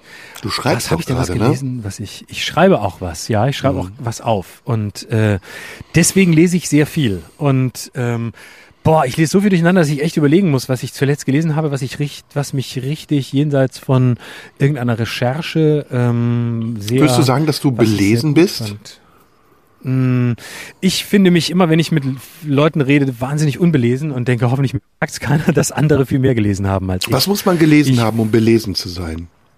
Er, äh, Lass man uns darf mal eine auf Liste keinen machen. Fall man darf auf keinen Fall einen Kanon aufstellen, der ähm, einen Recht, der, der einem das Recht gibt, äh, sich als belesen zu bezeichnen. Das finde ich, das ist so eine Bildungshuberei, das finde ich zum Kotzen. Hm. Ich finde Leute belesen, bei denen man merkt, dass sie das, was sie gelesen haben, ähm, wirklich gelesen haben und inhaliert haben und das ist und zwar nicht eben, dass sie es auswendig können. Das kann auch dazukommen, sondern dass sie es so gelesen haben, dass es in ihnen fortlebt und dass sie, dass sie begeistert sind davon und dass es, dass es sie verändert hat oder ähm, andere Zustände in ihnen hervorgerufen hat. Also wenn sie, wenn sie Bücher oder Hefte, Magazine, Bilder, den Playboy ähm, so so inhaliert haben, dass es sie, dass sie danach anders rausgekommen sind, als sie reingegangen sind. Also wie beim Sex. Also ist das Dann, äh, angeberisch, es wenn man, ist das angeberisch, wenn man dann äh, sich, äh, wenn man zitiert? Nö. Das kommt auf die Art und Weise des Zitierens an. Also ähm, ich finde, es gibt Leute, die zitieren in einer Art und Weise, dass man so das Gefühl hat, sie, sie müssen das jetzt machen, um zu zeigen, dass sie es gelesen haben. Aber ich zitiere ja auch immer wieder. Aber ich äh, weiß, dass, dass, dass du dann gerne so tust, als sei das jetzt Bildungshuberei. Und wenn das so ankommt, ist mir das auch scheißegal. Nö, das stimmt ich gar nicht. Ich habe total, ich habe ganz oft gesagt, wie beeindruckend ich das finde. Nee, nee, weiß, also ich äh, heute kannst Ich du die aber- Ebenen nicht wirklich unterscheiden, oder? Doch, doch. Ich habe nur also, Bock gut. heute. Bisschen, Du bist äh, auf Pöbelkurs. genau. Ich will auch mal pöbeln, nicht immer nur du. Ähm, und äh, ich finde aber Also auch, ich finde, das Leute, ist keine Bildungshuberei. Ich finde zum Beispiel ähm, Goethes Faust sollte man gelesen haben. Zumindest, ja, zumindest sollte man wissen, worum es darin geht, oder? Genau, genau. Und Hamlet von Beispiel, Shakespeare. Lass doch mal so Ja, eine Liste auch. machen. Ich mag so Listen.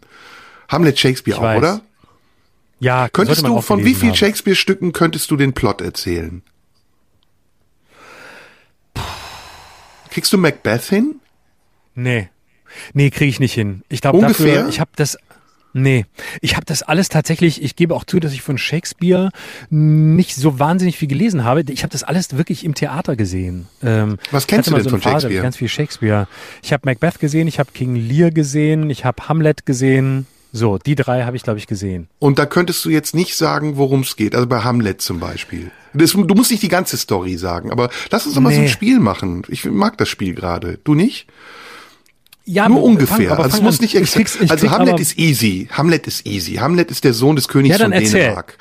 Hamlet ist easy. Der ist, das ist der, Ton, der Sohn des Königs von Dänemark. Sein Vater ist gestorben und sein Onkel hat ein Verhältnis mit seiner Mutter. Und darüber verzweifelt Hamlet. Ist ganz easy. So, Okay. ist, die- so ist die Story im Simplen gesagt. Macbeth ist auch relativ easy.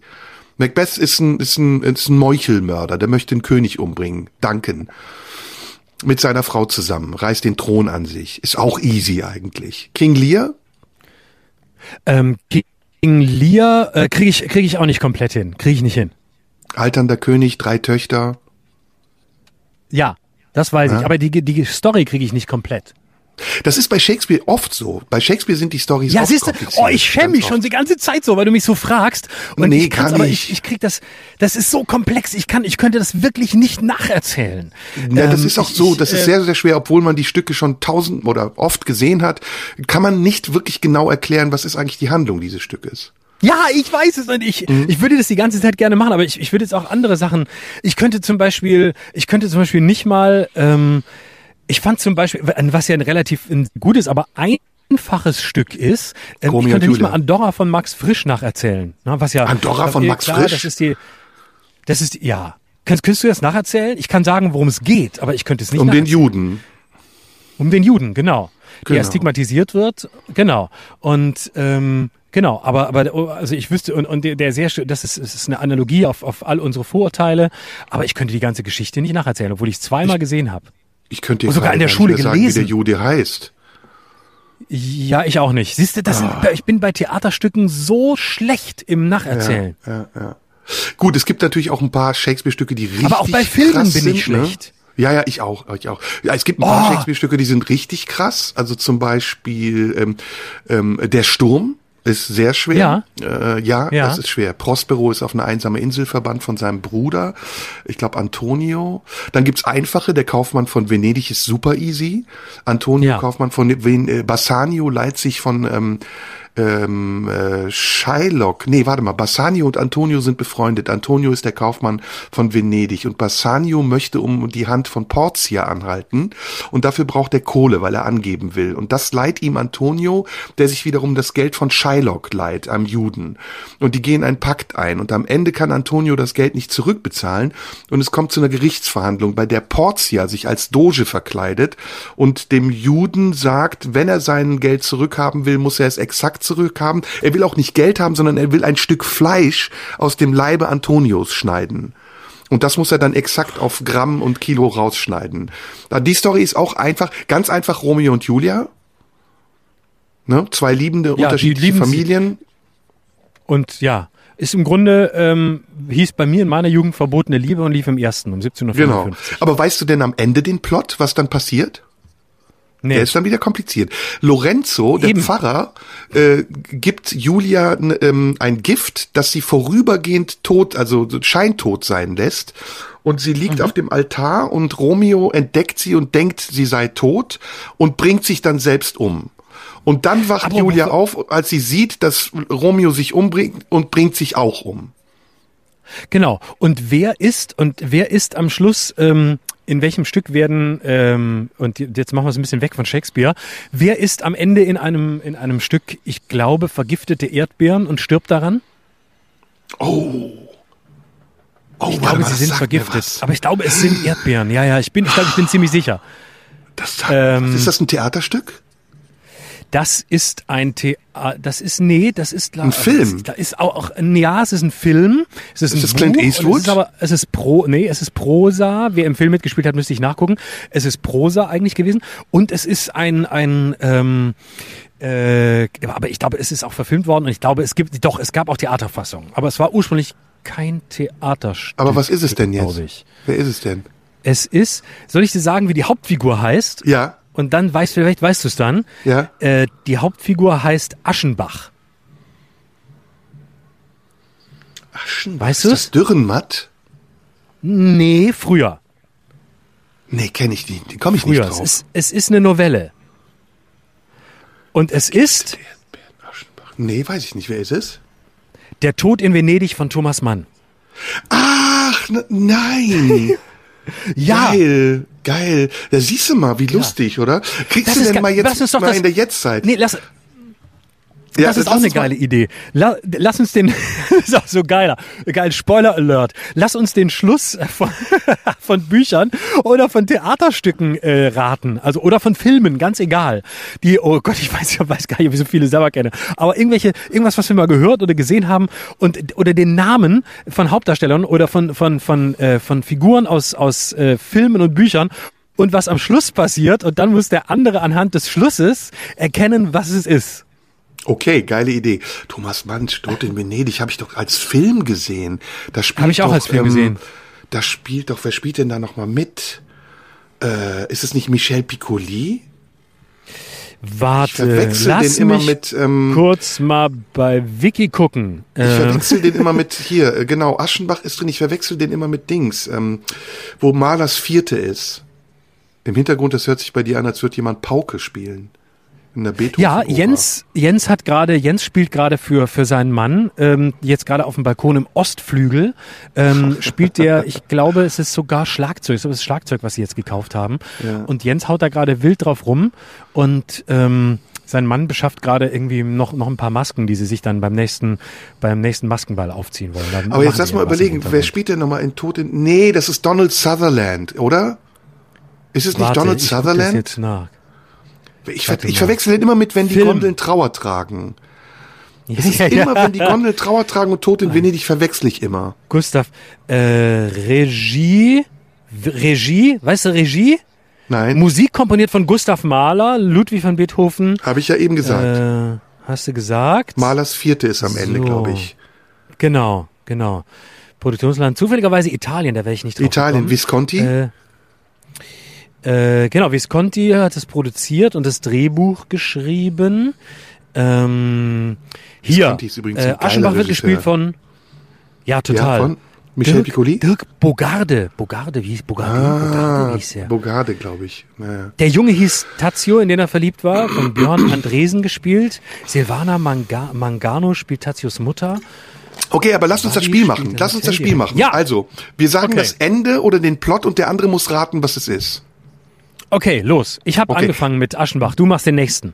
Bücher, alles Bücher? Bücher, filmisch, völlig egal. Aber äh, wird's noch schwerer. Oh, ich wüsste ja einen Kann Film. alles sein. Oh, warte. Also wir fangen mal mit simplen Büchern an, okay? Ja, das ist Mhm. okay. einfach. Das ist einfach. Ich scheitere immer an so einfachen Sachen. Na, das ist einfach. Ein Lehrer verliebt sich in seinen Schüler. Ein älterer Lehrer seinen hat Schüler einen- oder seine Schülerin? Nee, in seinen Schüler. Es ist eine homoerotische, Homoerotische. Geschichte. Ja, das ist schon sehr viel Hinweis. Äh. Das ist übrigens Michel Piccoli, der da spielt in der Verfilmung. Es ist nicht weit weg von dem, was du eben gesagt hast. Ein Lehrer verliebt sich in einen. Das ist Ein ja, ist Nachhilfelehrer nicht verliebt sich in seinen Schüler. Äh, äh, ich komme nicht drauf. Verwirrung Das der doch der Gefühle von. Stefan Zweig. Ach Gott, ja, natürlich. Okay. Du bist dran. Okay. Es macht Spaß, es ist geil. Es ist so ein Wechselspiel aus Blamage und, und äh, Bestehen, oder? Pass auf. Ähm, an, äh, Einfach Genre. bitte. Nicht schwer. Ist auch einfach. bitte. Exakt das gleiche, exakt das gleiche Thema, ähm, aber nicht, aber ein Song. Und es ist, glaube ich, kein Schüler, sondern eine Schülerin. Äh, Police. Don't stand so close to Heißt, me. wie heißt, yes, jawohl! Don't stand so close to me. Genau. Da hat, glaube ich, ich Sting dran. aufgearbeitet, warum er, warum er nicht Lehrer werden wollte, weil er ja. ähm, gedacht hat, es würde ihm genauso gehen. Er würde sich wahrscheinlich in jede zweite Schülerin verlieben und ähm, wahrscheinlich die Schülerin sich auch zurück in ihn. Pass auf, wir machen noch eins Okay. und dann müssen wir, eine habe ich noch eine super Sache, das machen wir auch noch. Mhm. Ähm, ganz einfach. Wir sind auf einem Schiff Mhm. und auf diesem Schiff ist ein Großmeister. Mhm. Und ähm, ich sag nicht, worin er Großmeister ist. Und der Protagonist ist in dieser selben Disziplin auch sehr gut, weil er sich das Spiel, das die beiden spielen, in einer Haft gemerkt hat, auswendig. Oh, das sagt mir was, aber ich komme nicht drauf. Ähm, Es spielt der begnadete Kurt Jürgens in der Verfilmung. Du musst jetzt erstmal das Spiel rausfinden. Also es scheint ein Spiel zu sein, das man im Kopf spielen kann. Also es ist ein Kopfspiel. Sobald du das Spiel hast, hast du auch den Titel. Ist im Titel auch drin. boah, Das boah, bei Jens Kopfspiel wird's gerade so laut. Hörst du das? das ist nicht schlimm. Das ist ein Bombenangriff bei dir. Macht gerade, warte, ich mache mal die Autotür auf. Dann kann ich Zeit schinden. Ich komme nämlich nicht drauf. Hörst Das Spiel, komm, Kopfspiel, Großmeister. Großmeister gibt's auch den Titel in diesem Spiel. Sobald du das Spiel hast, hast du den Titel. Großmeister im Spiel. Äh, Ja. Es ist auch ein Sport, nicht nur ein Spiel. Ein Sport. Ein Spiel in Haft. Mhm. Ein Großmeister. Komm, das musst du wissen. Schach? Schach? Ja, ja, ja. Schach. Ja, ja. Und wie heißt das Buch? Das, das Schach. Nein, ist derselbe Schach? Autor wie Verwirrung der Gefühle. Stefan Zweig. Ähm, warte, warte, warte. Äh, Schach, Schach, Schach. Oh Gott, ich komme ich komm nicht drauf. Die Schachnovelle. Die Schachnovelle! Oh Mann! Man. Oh, du immer mit deiner Hochkultur. Ich komme So, mit, jetzt, mit jetzt Sting machen wir mal beide Police. was. Jetzt machen wir beide was zusammen. Können wir zum Schluss vielleicht machen. Ähm, wie Okay. geht der Plot von Casino Royale? Kriegst du den zusammen? Nein. Das ist einer der kompliziertesten Filmplots, die ich je in meinem Leben gesehen habe. nee. Kriegen wir zusammen hin, oder? Hast du den Film gesehen? Nein. Okay, du hast ihn nicht gesehen. Schade. Okay, nee, du sagst es Nee. jetzt Schutzbehauptung, ne? Nein, ich habe ihn wirklich, ich habe ihn wirklich nicht gesehen. Ich glaube, ich, Schade, ich, nee, schade. Nee, dann, nicht, dann nee. geht's nicht, dann geht's nicht. Nee, nee. Nee. Was, was könnten wir denn für einen Filmplot zusammen rekonstruieren? Oh Gott, das müsste einer sein, den wir, den wir beide gesehen haben. Wir sind so Äh. alte Männer, wir sind so bei Paris, Texas und so hängen geblieben. Das, oh ja, den habe ich, den habe ich auch sehr, den fand ich Das ist so mein geil. Lieblingsfilm. Den habe ich gesehen. Ich liebe Paris, Texas. ist mein Mit der wunderbaren. Filmmusik von Ry Cooder. Ry Ah, wunderbar. ja, ey, hallo, warum haben wir uns eben gestritten? Wir sind doch immer noch ein Liebespaar, merke ich gerade. Natürlich. Ist das dein Lieblingsfilm oder einer deiner Lieblingsfilme? Einer, einer meiner Lieblingsfilme. Einer meiner Absolut. Von wem Lieblingsfilme. geschrieben? Wim Wenders. Nein! Wim Wenders das ist hat der, Regie Nein, ja, aber wer hat ihn geschrieben? Wer hat ihn geschrieben? Ja, Sam Shepard. Sam Shepard hat den geschrieben. Ah, das wusste ich nicht. Wim Ja, Sam Shepard ist ein überhaupt für wunderbarer Autor und Wim, Wim Wenders ein Ja? guter Regisseur. Ja, ja. ja. Oh, ich liebe Wim Wenders. Also ich habe ich hab so einen, einen tierischen Respekt vor Wim Wenders. Und ich saß mal, weil ich, den, weil ich die Filme so großartig finde. Ähm, und äh, ähm, ich saß mal in, in Berlin äh, in einem abends in einem kleinen Restaurant und ähm, in der Gegend, in der auch Wim Wenders lebt. Und äh, dann saß ich in diesem Restaurant und äh, dann kam rein irgendwann, äh, ich, es war ein, Sonntagabend und es war nicht viel los, es war so gegen 22 Uhr und irgendwann kam plötzlich ein Typ rein. Ich sagte, ey, der sieht aus wie Wim Wenders mit der gleichen Brille. Und ich dachte aber, es ist nicht Wim Wenders, weil er so ein, ich glaube sogar ein Pumuckel-T-Shirt anhatte oder so ein Walt Disney-T-Shirt, also irgend so eine Figur, aber weißt du, so eine, so eine Figur aus, einem aus irgendeinem Trickfilm. Ich glaube, es war sogar ein Pumuckel. Aber es war so ein T-Shirt kam da rein und ich dachte, das kann nicht sein. Und ich gucke hin und denke, doch, das ist Wim Wenders mit so ganz weiten, flatternden Hosen und so, so wie aus den 60er, 70er Jahren, als man noch antiautoritär erzogen wurde und so ganz weite Hosen an und setzte sich dann dahin hinter sein MacBook, das er ausgepackt hat und hat irgendwas geschrieben in diesem Restaurant und ich traute meinen Augen nicht, dass Wim Wenders echt so das allerletzte Pumuckl-T-Shirt getragen hat. Es, ich werde das nie vergessen. Ich habe eine dann, geile soll- dann habe Idee. ich ihn nochmal wieder gesehen, dann habe ich ihn nochmal gesehen, er ist über die Straße gelaufen in Berlin und Wim Wenders läuft über die Straße wie vor ihm nur Ulrich Wickert. Äh, er guckt nämlich nicht, ob Autos kommen, sondern er läuft einfach rüber. Und, und hier läuft Wim Wenders, können wir bitte alle anhalten. Torstraße Berlin. Kriegst du So. denn die Story zusammen von ähm, Paris, Texas? Nein, hab- ist auch so lange her. Frag mich nach Stories, die ich zusammenkriege. Ich, ich werde da scheitern. Also die Story ist der alte Mann, äh, der ältere Mann, gespielt von Harry Dean Stanton, der ein wirklich toller Schauspieler ist, ähm, ist mit seinem Sohn unterwegs. Ähm, er hat ein, ich glaube, das ist ein achtjähriges Kind oder zehn, und die sind auf der Suche nach der Mutter. Und ähm, vieles ist unklar dieser Geschichte. Man weiß nicht, was ist eigentlich passiert zwischen dem Mann und der Frau. Ähm, die, Vorlage ist von Sam Shepard, der ähm, auch Fool for Love geschrieben hat und selbst gespielt hat in der Verfilmung mit Kim Basinger. Und bei ihm ist es immer so ein Thema gewesen. Ähm, Liebe, ver verzweifelte, vergebliche Suche nach, nach äh, Liebe. Und die beiden ähm, finden dann irgendwann, ähm, der Mann weiß einiges, was er nicht sagt, und irgendwann finden sie die Mutter, die in einem, äh, in einer Piepshow arbeitet. Also in so einem Laden, der ein bisschen wie eine Piepshow ist. Nastasia Kinski spielt die Mutter, die junge Nastasia Kinski. Und dann bittet er den Jungen draußen zu warten und geht in diese, das ist keine richtige Piepshow, das ist ein Laden, wo man durch eine Scheibe getrennt eine Frau sieht, die etwas tun kann, was man von ihr verlangt. Und der Mann sagt dann nur, äh, äh, die sprechen über ein Telefon miteinander. Ganz tolle Szene, ganz toll gedreht. Und äh, die Frau kommt so, ne, sie will ihren Job machen, sagt, was möchtest du? Und dann der, sagt der Mann, ich möchte nur eine Geschichte erzählen. Und dann legt er den Hörer zur Seite und fängt an, die Liebesgeschichte dieser beiden zu erzählen, die ganz, ganz, ganz traurig ist und sentimental. Und im Laufe dieser acht Minuten langen weltberühmten Szene merkt Nastasia Kinski, dass er das ist. und geht immer näher an die Scheibe, um ihn zu erkennen und spiegelt sich selbst in der Scheibe. Also es ist ganz, ganz, ich werde traurig, wenn ich es erzähle, weil es eine ganz mhm. bewegende Szene ist. Und die beiden finden sich dann wieder. Und ähm, kennst du die Szene nicht? Erinnerst du dich nicht daran, an diesem Film? Ich, jetzt, wo du sie erzählst, erinnere ich mich, ja.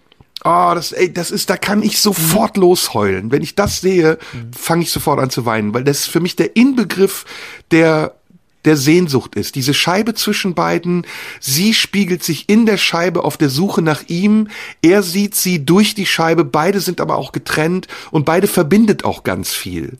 Und das Kind ist mhm. aber nicht dabei, das ist draußen sozusagen. Die Eltern vereinigen sich, während das Kind draußen ist und, und es endet auch auf eine Art und Weise tragi, nicht komisch, aber tragi glücklich, würde ich sagen. Oh, das ist auch ein schönes Wort. Und, und Rai Kuda macht so eine tolle Musik zu diesem Film. Und ich finde, ähm, ja, ich finde auch Himmel über Berlin, das war die große Zeit von Wim Wenders. Oh, wollen toll. wir, ja. wollen wir die oh, ich Zuhörer, noch, ja, sag bitte. Ich habe noch du, zwei, zwei Sachen. Und zwar, pass auf, äh, noch, äh, mal sehen, ob du das, ob du das weißt. Welche, welcher Film endet ähm, auf der Zugspitze ähm, ein, der ist nicht sehr bekannt. Ich weiß nicht, ob du den kennst, aber da, wenn nicht, dann der lohnt sich wirklich. Das ist ein, ein ganz toller Film. Er endet auf der Zugspitze. Ähm, die Hauptfigur ähm, steht da und äh, sagt den, na, soll ich sagen, was der letzte Satz ist? Ähm, ja, sag, oder wie heißt die Hauptfigur? Die Hauptfigur heißt, die Hauptfigur heißt Willem. Willem. Und, ähm, das hört sich so ein mhm. bisschen also nach Louis Stränke so an. Nee, Willem, es ist, wir sind gar nicht so weit weg von dem Bereich, über den wir gerade geredet haben. Ähm, vor allem ist es ein, ich gebe dir den Tipp, dass es auch ein Film von Wim Wenders ist. Und ähm, äh, er sagt, er, er endet auf der Zugspitze und ich könnte dir jetzt noch den Hauptdarsteller nennen. Ähm, Kann nur Bruno Ganz sein, oder? Nee, war nee, war nicht Bruno Ganz, ist wahrscheinlich gar nicht so bekannt, aber ein ganz toller Film, ganz der letzte Satz ist, äh, ähm, sein einziges Ziel im Leben sei, in Ruhe stumpfsinnig sein zu können. Ja, falsche Bewegung von Wim Wenders. Ja, genau. Du kennst den? Ist das geil? Nein, Wikipedia kennt den. du bist der Arschloch. Wikipedia kennt den. Entschuldigung, Entschuldigung.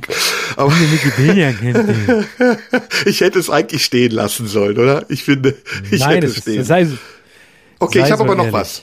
Ich habe noch ein letztes, okay. weil es so ein Spaß das ist übrigens, Darf ich das kurz erzählen? Der Film, für die, die Lust haben, den anzugucken, guckt euch den an. Wenn ihr mal so eine, der ist wirklich ganz toll, weil er ist sehr, sehr ruhig. Ähm, es ist äh, aber wunderschöne, wunderschöne Bilder und es ist der, ähm, es ist im, eine eine Romanvorlage oder den Text hat, ist eine Literaturverfilmung. Den Text hat Peter ja. Handke geschrieben. Es gab so eine Phase, da hat Wim Wenders ganz eng mit Peter Handke zusammengearbeitet. Das war in den 70er Jahren. Ein wunderschöner Film mit alten D-Zügen, die da durch die Gegend fahren und so und es geht wirklich los in Glückstadt in Schleswig-Holstein, ähm, wo Willem lebt und ähm, ist im Grunde eine, eine äh, Fortschreibung oder Neuschreibung von Goethes Wilhelm Meisters Lehrjahre. Deswegen heißt die Hauptfigur auch Willem. Und Peter Handke hat das in die 70er Jahre damals äh, quasi verfrachtet und hat den reisen lassen von Glücksburg, so hier, Glückstadt oder Glücksburg in Schleswig-Holstein, ähm, an dem, am Rhein entlang. Also diese ganze wunderschöne Rheinstrecke, die man heute auch noch mit dem IC fahren kann. Äh, von Köln über, über Bingen, Lorelei, Koblenz, Mainz, fahren die alles ab und man sieht, wie es damals aussah. Und es hat sich gar nicht so sehr verändert. Und es geht dann bis zur Zugspitze. Und es spielt übrigens die Hauptrolle neben Rüdiger Vogler, den heute, glaube ich, kein Mensch mehr kennt. Ähm, es spielt die Hauptrolle die junge Hanna Schigula. Und mhm. äh, schon damals eine unglaublich tolle, äh, ästhetische, spannende Frau mit einer unglaublichen Ausstrahlung. Also, ich habe einen Film, der ist aus dem Jahre 1958. Oh ähm, und es geht, also es spielen zwei der bekanntesten deutschen Schauspieler in diesem Film mit. Ähm, mhm. Und es ist geschrieben von einem Schweizer Autoren. So, jetzt sage ich dir, es geht um Kindermord. Hm. Dürrenmatt? Ja, Dürrenmatt ist richtig. Ja. Die Physiker? Nein, also ich gebe dir noch einen weiteren Tipp. Ähm, es findet ein Hausierer, Jacquier heißt er, die Leiche eines kleinen Mädchens. Und er wird aber gleichzeitig bezichtigt, der Mörder zu sein. Der Mörder ist aber jemand anders, nämlich der bekannte deutsche Schauspieler, der wohnt noch bei seiner Mutter. Gerd Fröbe, sage ich dir, ist der Mörder. Oh, warte. Und der lockt die Kinder an mit einer Kasperlepuppe. Besuch der alten Dame? Nee, wenn es Gerd Fröbe ist. Äh, ah, ich warte, warte, warte. Es geschah, am- es geschah am helllichten ja, Tag? Ja, ja. Yes, Du hast es yes, eingegeben. yes. Du hast es eingegeben. Du hast so lange Zeit gehabt. Ich habe es nicht eingegeben. Ich habe alle Stücke, ich habe alle Stücke im Kopf durchgegangen, die ich kenne von ihm oder alle und und und Filme. Ich war noch bei Romulus der Große, dachte mir, das musste ich in der Schule lernen. Das fand ich ganz schlimm, obwohl ich Dürrenmatt sehr mag. Aber äh, ja, natürlich. Oh, ich habe Ja? auch noch, äh, ich habe auch noch was für dich und Ja. zwar ähm, ein Buch. Ich weiß gar nicht, ob das verfilmt worden ist, aber letzte Sätze. Ähm, letzte Sätze. Das Lebensziel ist verfehlt. Es ist zwei Uhr nachmittags. Es ist einer der geilsten Schlusssätze in einem überhaupt. Das in einem Lebensziel ist verfehlt. Es ist zwei Uhr Nachmittag. Du guckst nach. Ja, ich guck natürlich nach. Nee, kenne ich nicht. Das Buch, also ich kenne es wahrscheinlich, aber den Satz weiß ich nicht. Und, was ist es? Äh, der Schluss mal noch von, einen Tipp. Äh, es ist ein, äh, es ist ein Autor aus Frankreich. Ist es Albert Camus? Es ist, nein, es war der, De- es ist ein, ein, der Debüttext, der Debütroman von einem französischen Autoren. Der, es ist dann, eher der damit Neuzeit, ne? Ganz, der damit seinen ganz großen Durchbruch hatte. Und du kannst drauf kommen, weil ähm, dieses, also sagen wir mal, dieses sehr naturalistische, sehr ähm, fast schon lapidare dieser zwei Sätze. Ähm, Ja, das ist mir nämlich aufgefallen. Deswegen habe ich Camus für seinen gesagt. Stil. Nee, ja, Deswegen das, hab das ich, könnte weil, sein, weil Camus fängt an, weißt du, wie der Fremde anfängt? Heute ist Mama Nee. gestorben. Ist der erste Satz von der Fremde. Ah, okay, stimmt. Das, Das dachte ich, hat doch, das die lapidare, das hat es auch ja, so. das, ist sehr. Franz es ist sehr französisch und es steht auch in so einer, in so einer Tradition des französischen Schreibens, wie das da ganz, ganz beliebt ist. Also sehr, sehr, ähm, sehr nüchtern, sehr ironisch, äh, obwohl die Ironie und der Humor dieses Autors leider nie verstanden wurde und immer unterschätzt wurde. Also er ist schon tot. Nee. Er lebt. Dann kannst du nur Olle Beck sein oder sowas. Ja, es ist so. Es ist der, der, der, die letzten zwei Sätze von Ausweitung der Kampfzone von Michel Houellebecq. Ah, Ähm, siehst du? Äh, Das habe ich aber jetzt nicht Lebensziel ist geguckt. verfehlt. Es ist zwei Uhr nachmittags. Und Das ähm, das ist ein super geiles Buch. Es ist ein Debütroman aus den 90ern. Es ist super. Ich weiß nicht, ob es verfilmt wurde, aber ich glaube, bin ich sicher. Aber es ist echt, es ist auch schnell gelesen. Es ist gar nicht so, gar nicht so dick und so, so fetter Schinken. Sehr leicht zu lesen und ganz großartig. Also ich würde ja gerne unseren Zuschauern noch ein Rätsel mitgeben. Ähm, Gucken die jetzt schon den Podcast, dass wir Zuschauer haben? Äh, Zuhörer, ich sag immer Zuschauer. Scheiße, danke, dass du mich Ja. korrigierst. Ähm, Du bist ein Fernsehtyp. wir müssten das aber beide kennen, damit wir beide Hinweise geben können. Jetzt überlege ich, was Okay. kennen wir beide? Ähm, kennst du den Film mit ähm, einem sehr jungen französischen Schauspieler, der ähm, auf einem Segelboot ist mit einem Pärchen zusammen und dann ähm, jemanden umbringt? Nee, ne? Nee, sagt mir Nee. so nix. Ach, schade, schade, Also ich- schade. Das ist einer meiner Situation- absoluten. die- also es ist nach einem Roman von Patricia Leben, Highsmith. Es ist Okay. ein, ähm, es ist ein Roman von Patricia Highsmith, der verfilmt wurde mit Alain Delon, sage ich mal, verrate ich Okay. mal. Einer meiner Mhm. absoluten Lieblingsfilme, weil kaum in diesem Film kaum gesprochen wird. Fast gar nicht. Mhm. Null. Nur die Sonne war Zeuge. Ist ein sehr interessanter Film. Ähm, Alain Delon bringt jemanden um, Milliardär, ähm, dessen Kohle er haben will und gibt sich dann als er aus und fälscht die Ausweispapiere und so. Und ganz am Ende des Films gibt es eine sehr gute Pointe. Welchen Film kennen wir denn zusammen, den wir den Zuschauern, Zuhörern ähm, Kennt- als Rätsel aufgeben können? Okay, pass auf, ich versuche mal. Ich weiß nicht, ob du kennst. Kennst du den? Eine. Ähm, Kennst du, kennst du, kennst du, kennst du? Wieso, ma- wie, was, was, was macht jetzt die Matze Knob Parodie hier? Das verstehe ich nicht. Kennst du, kennst du, Ähm, kennst du? Warte, Also- warte, warte. Warte, warte, passiert, warte, warte, glaubst du passiert, nicht, glaubst du nicht, ey. Das glaubst du ist nicht, pass auf, passiert, kennst du, warte, warte, warte. passiert, ist, Pass auf. Ist passiert, warte. Ist passiert, pass auf. Ist passiert.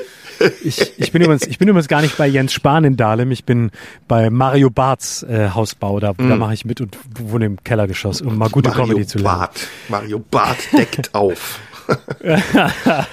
Der bringt mir gerade Stand-up bei. Der, der Mm. bringt mir gerade Stand-up bei, damit ich mal richtig äh, on a high level komme. Ähm, Komm, lass überlegen, was für einen Film kennen ein wir Film, zusammen? eine Und kann auch ein da bin Buch ich gespannt, sein. ob du den kennst. Ja, äh, da bin ich gespannt, ob du den kennst. Und zwar ähm, eine Frau ähm, wohnt äh, in New York in einer Wohnung und äh, es ist ähm, über ihr, ähm, über dieser Frau, die Philosophin ist und ein Buch schreiben muss. Über ihr wohnt ähm, oder ist die Praxis einer Psychoanalytikerin.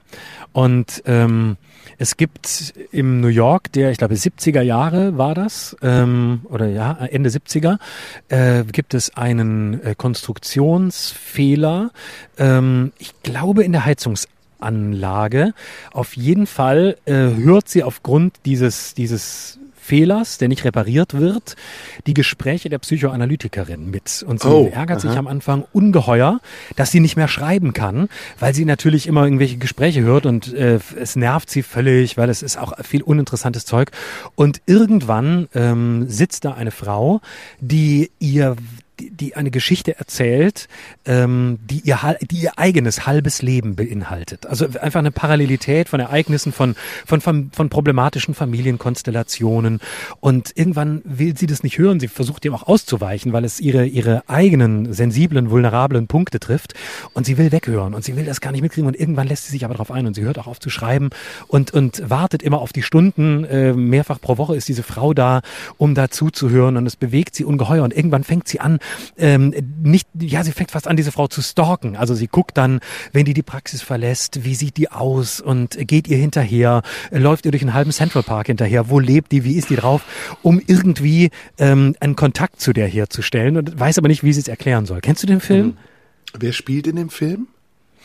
Warte, da muss ich jetzt wirklich nachgucken, weil ich es nicht mehr weiß, bevor ich Das was Falsches Mia sage. Farrow oder so, ne?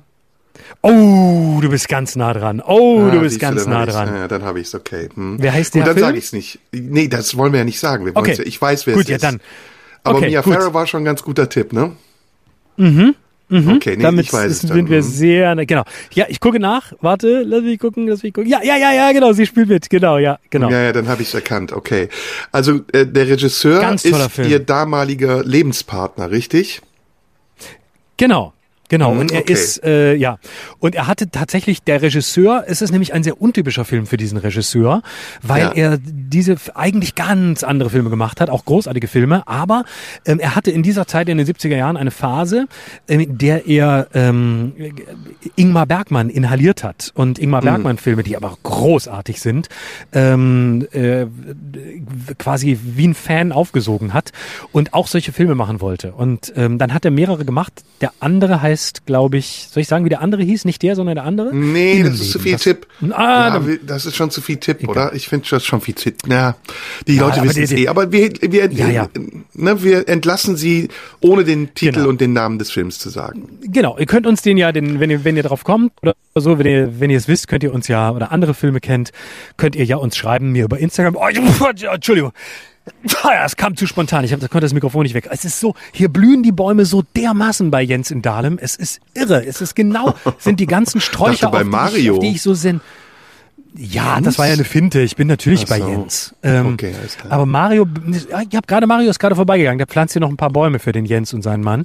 Und äh, der ist nämlich auch der, der ist, der kann alles. Der kann auch Bäume pflanzen. Der kann, der macht alles. Und die, die seine Family macht auch noch mit. Also und es sind genau die. Und, und Mario macht jetzt hier die Sträucher hin, auf die ich halt allergisch reagiere, weil der weiß auch, worauf ich allergisch reagiere, weil der kann in mein Gehirn gucken. Der hat die Möglichkeit, Aber kann auch meine Gedanken ich- lesen. Ich freue mich total über dich, äh, für dich ähm, und mache mir Sorgen um dich, weil du bist heute so gut drauf, du hast heute so viel gesagt und so schnell, dass ich, ähm, dass ich Ah. das Gefühl habe, ähm, du bist ja, du bist mitten im Leben, oder? Du hast eine gute Phase Ich bin- gerade. Ich habe eine gute Phase, ich bin mitten im Leben. Das liegt aber auch daran, dass wir heute mal eine andere Situation hatten ähm, beim Aufnehmen. Äh, Jetzt, weil ich hier sitze im, im, im Garten von Jens sitze im, und im Auto und ein bisschen hier raus musste und das so spontan kam mit diesen Bauarbeiten hier bei Jens. Und Wird ein Witz eigentlich lustiger, wenn man ihn tausendmal wiederholt? die Blick, der Blick tut gut und deswegen, nee, es ist einfach die, die Situation und deswegen bin ich, und letztlich bist, ist, ist ist aber deine Schuld, dass ich gut drauf bin, weil du mir ähm, das mit den Bordellen gesagt hast. Und äh, deswegen bin ich jetzt gut drauf. Und du bist in Dahlem, ne, bei Jens Spahn, kann das sein? Ich bin äh, bin nicht ganz sicher. Ich bin vielleicht auch bei Atze Schröder. Der wohnt nämlich jetzt in Hamburg, wie man täglich in den Hamburger Zeitungen lesen kann. Ähm, der möchte nicht, dass es bekannt wird, deswegen erzählt das permanent der Morgenpost. Es kann auch sein, dass ich da bin. Ich glaube, der möchte auch nicht, dass man sagt, wie er wirklich heißt. Ne? Weißt du, wie Atze Schröder nee. wirklich heißt? Ja, und ich weiß auch, dass ähm, Atze Schröder eigentlich gar nicht Atze Schröder ist, sondern dass er meistens Mario Barth spielt. Das ist nämlich die gleiche Person. Aber du weißt wirklich, wie Atze Schröder heißt? Ja, weiß ich. Ich weiß Aber ich werde es nicht sagen. Nee, Sonst das dürfen wir nicht. eine Anzeige. Ja. Aber es Atze hat was mit alles, wo ähm, sein Name fällt. Es hat was mit ähm, ist das auch schon verboten, wenn wir einen Tipp geben? Nee, ne? Aber Solange du den gibst, ist es für mich okay, weil ich kann mich dann rausziehen, mich entschuldigen okay. und überlachen. Na gut, nee, es ist auf jeden Fall gemein. Nee, machen wir nicht. Nee, nee, wir schätzen nee, beide Arze Schröder. Ist vor allem lieb, sehr, sehr netter nicht. Kollege. Sehr netter Kollege. Das Einer ist, der nettesten. Äh, ich, ja, absolut. Mhm, und immer sehr lustig. Sehr, sehr gut drauf und sehr lustig. Auch und privat. krass, dass ihn keiner erkennt, ne? Wenn er, wenn er ohne so Perücke rumläuft, der wird nicht erkannt. Das ist kein so krass. Mensch, kein Mensch weiß das. Mm. Und es ist mm. so lustig, mit ihm abends im, in einem Hotel zu sitzen und äh, Spaß zu haben, wenn er nicht gerade ja. von Nils Ruf verprügelt wird. Oder war es umgekehrt? Da kennst du dich Ach, besser ja, da aus. war ja was. Stimmt, da war ja was. Nils Ruf verprügelt genau, aber sonst keine Leute. Er, sonst ist er, sonst ist Atze wirklich sehr lustig und sehr gut drauf und erzählt mhm. sehr gute Geschichten. Und hat Na schön, eine so wie wir Mario auch. Barth Parodien. Ja, ich kenne nur die von Oliver mhm. Pocher, die ich sehr lustig finde. Ich kenne die von Atze und die ist auch sehr lustig. Und Atze kann auch gute Geschichten über Mario erzählen, die, die stimmen. Ja, ja, ja. Ja, über Mario Barth kann man, glaube ich, viele gute Geschichten erzählen, die stimmen. Mhm. Genau. Und ich fasse sie mal kurz zusammen. Sie handeln eigentlich immer davon, dass er privat ganz anders ist als in seiner Rolle. Also der ist im Grunde das totale Gegenteil. Der sieht alle und ist unglaublich freundlich. Gerade so im Fernsehen und so, wo man im Team arbeitet, der ist, ähm, das ist irre. Also der ist, ähm, der kennt alle Namen und ist Hast du ihn denn schon mal erlebt? Persönlich? Unglaublich nett total freundlich. Ich ja? habe den sehr, sehr oft schon erlebt, ja, und ich war auch schon in seinen Sendungen dabei. Ah. Ich war sogar mal bei Mario deckt auf, in, der, in der, einer der ersten Sendungen dabei. Ähm, da gibt's ein ganz peinliches Video von mir, das findet man wahrscheinlich noch irgendwo, wo ich, äh, wo es um irgendeine Brücke ging, äh, wo irgendwelche ähm, Ich weiß, an der Mose. Äh, wo, ja, ja, ja. Und das wird heute noch wiederholt. Neulich wurde das wiederholt. Da habe ich wieder entsetzte Meldungen be bekommen aus einem entfernten Freundes- und Bekanntenkreis, wo Leute sagten, was machst du denn da? Ist das aktuell? Nein, das war eine Jugendsünde. Ja, ich kenne Mario Barth nicht. Ich habe ihn, glaube ich, einmal aus der Entfernung gesehen. Sicherheitsamtstand. Ich habe ihn ein paar Mal getroffen. Ich habe ihn ein paar Mal getroffen. Und ich komme auch, und das jetzt ohne, ohne, jeden, ohne äh, jede Ironie, ich mag ihn sehr. Ich komme gut mit ihm klar.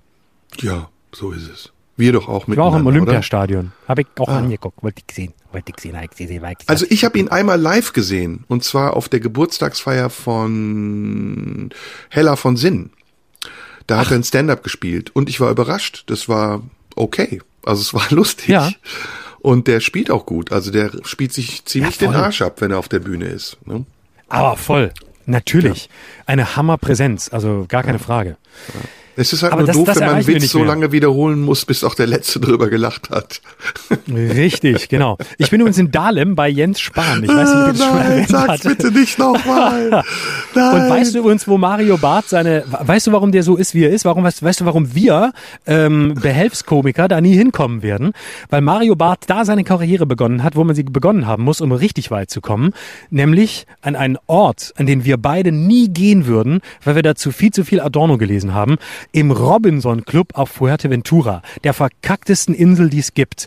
Da hat der angefangen als Animateur. So eine Echt? Wüsteninsel, ja, vor Afrika ist furchtbar, weil es ist keine Bäume, also ich würde es nie aushalten. Das ist quasi das komplette Gegenteil von Dahlem. hinbringen.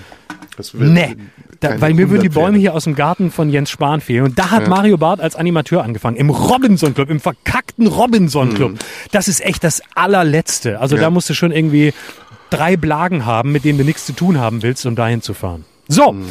so. ich glaube, damit haben wir es auch, oder? Ja, ich finde, das reicht für heute, oder? Finde ich auch. Ich fand es ähm, ich fand's lebhaft, ich fand es gar nicht so schlecht. Ich auch. Und ich fand es auch ganz schön, dass es mal ohne Ironie auskam heute. Ja, muss auch mal sein. Ja, sonst ist immer zu viel Quatsch, finde ich. Heute mhm. war es mal ein bisschen tiefer. Jo. Deep Talk. Moderierst du? Moderierst du uns ab? Ich moderiere uns ab. Das war's für heute. Euer Lieblingsduo verabschiedet sich jetzt äh, in die Nacht. Liebe Küsse. Euer Ulf und euer Rolf. Tschüss. Genau. Macht's gut. Tschüss. Das war Schröder und Sumunju. Der Radio 1 Podcast. Nachschub gibt's in einer Woche.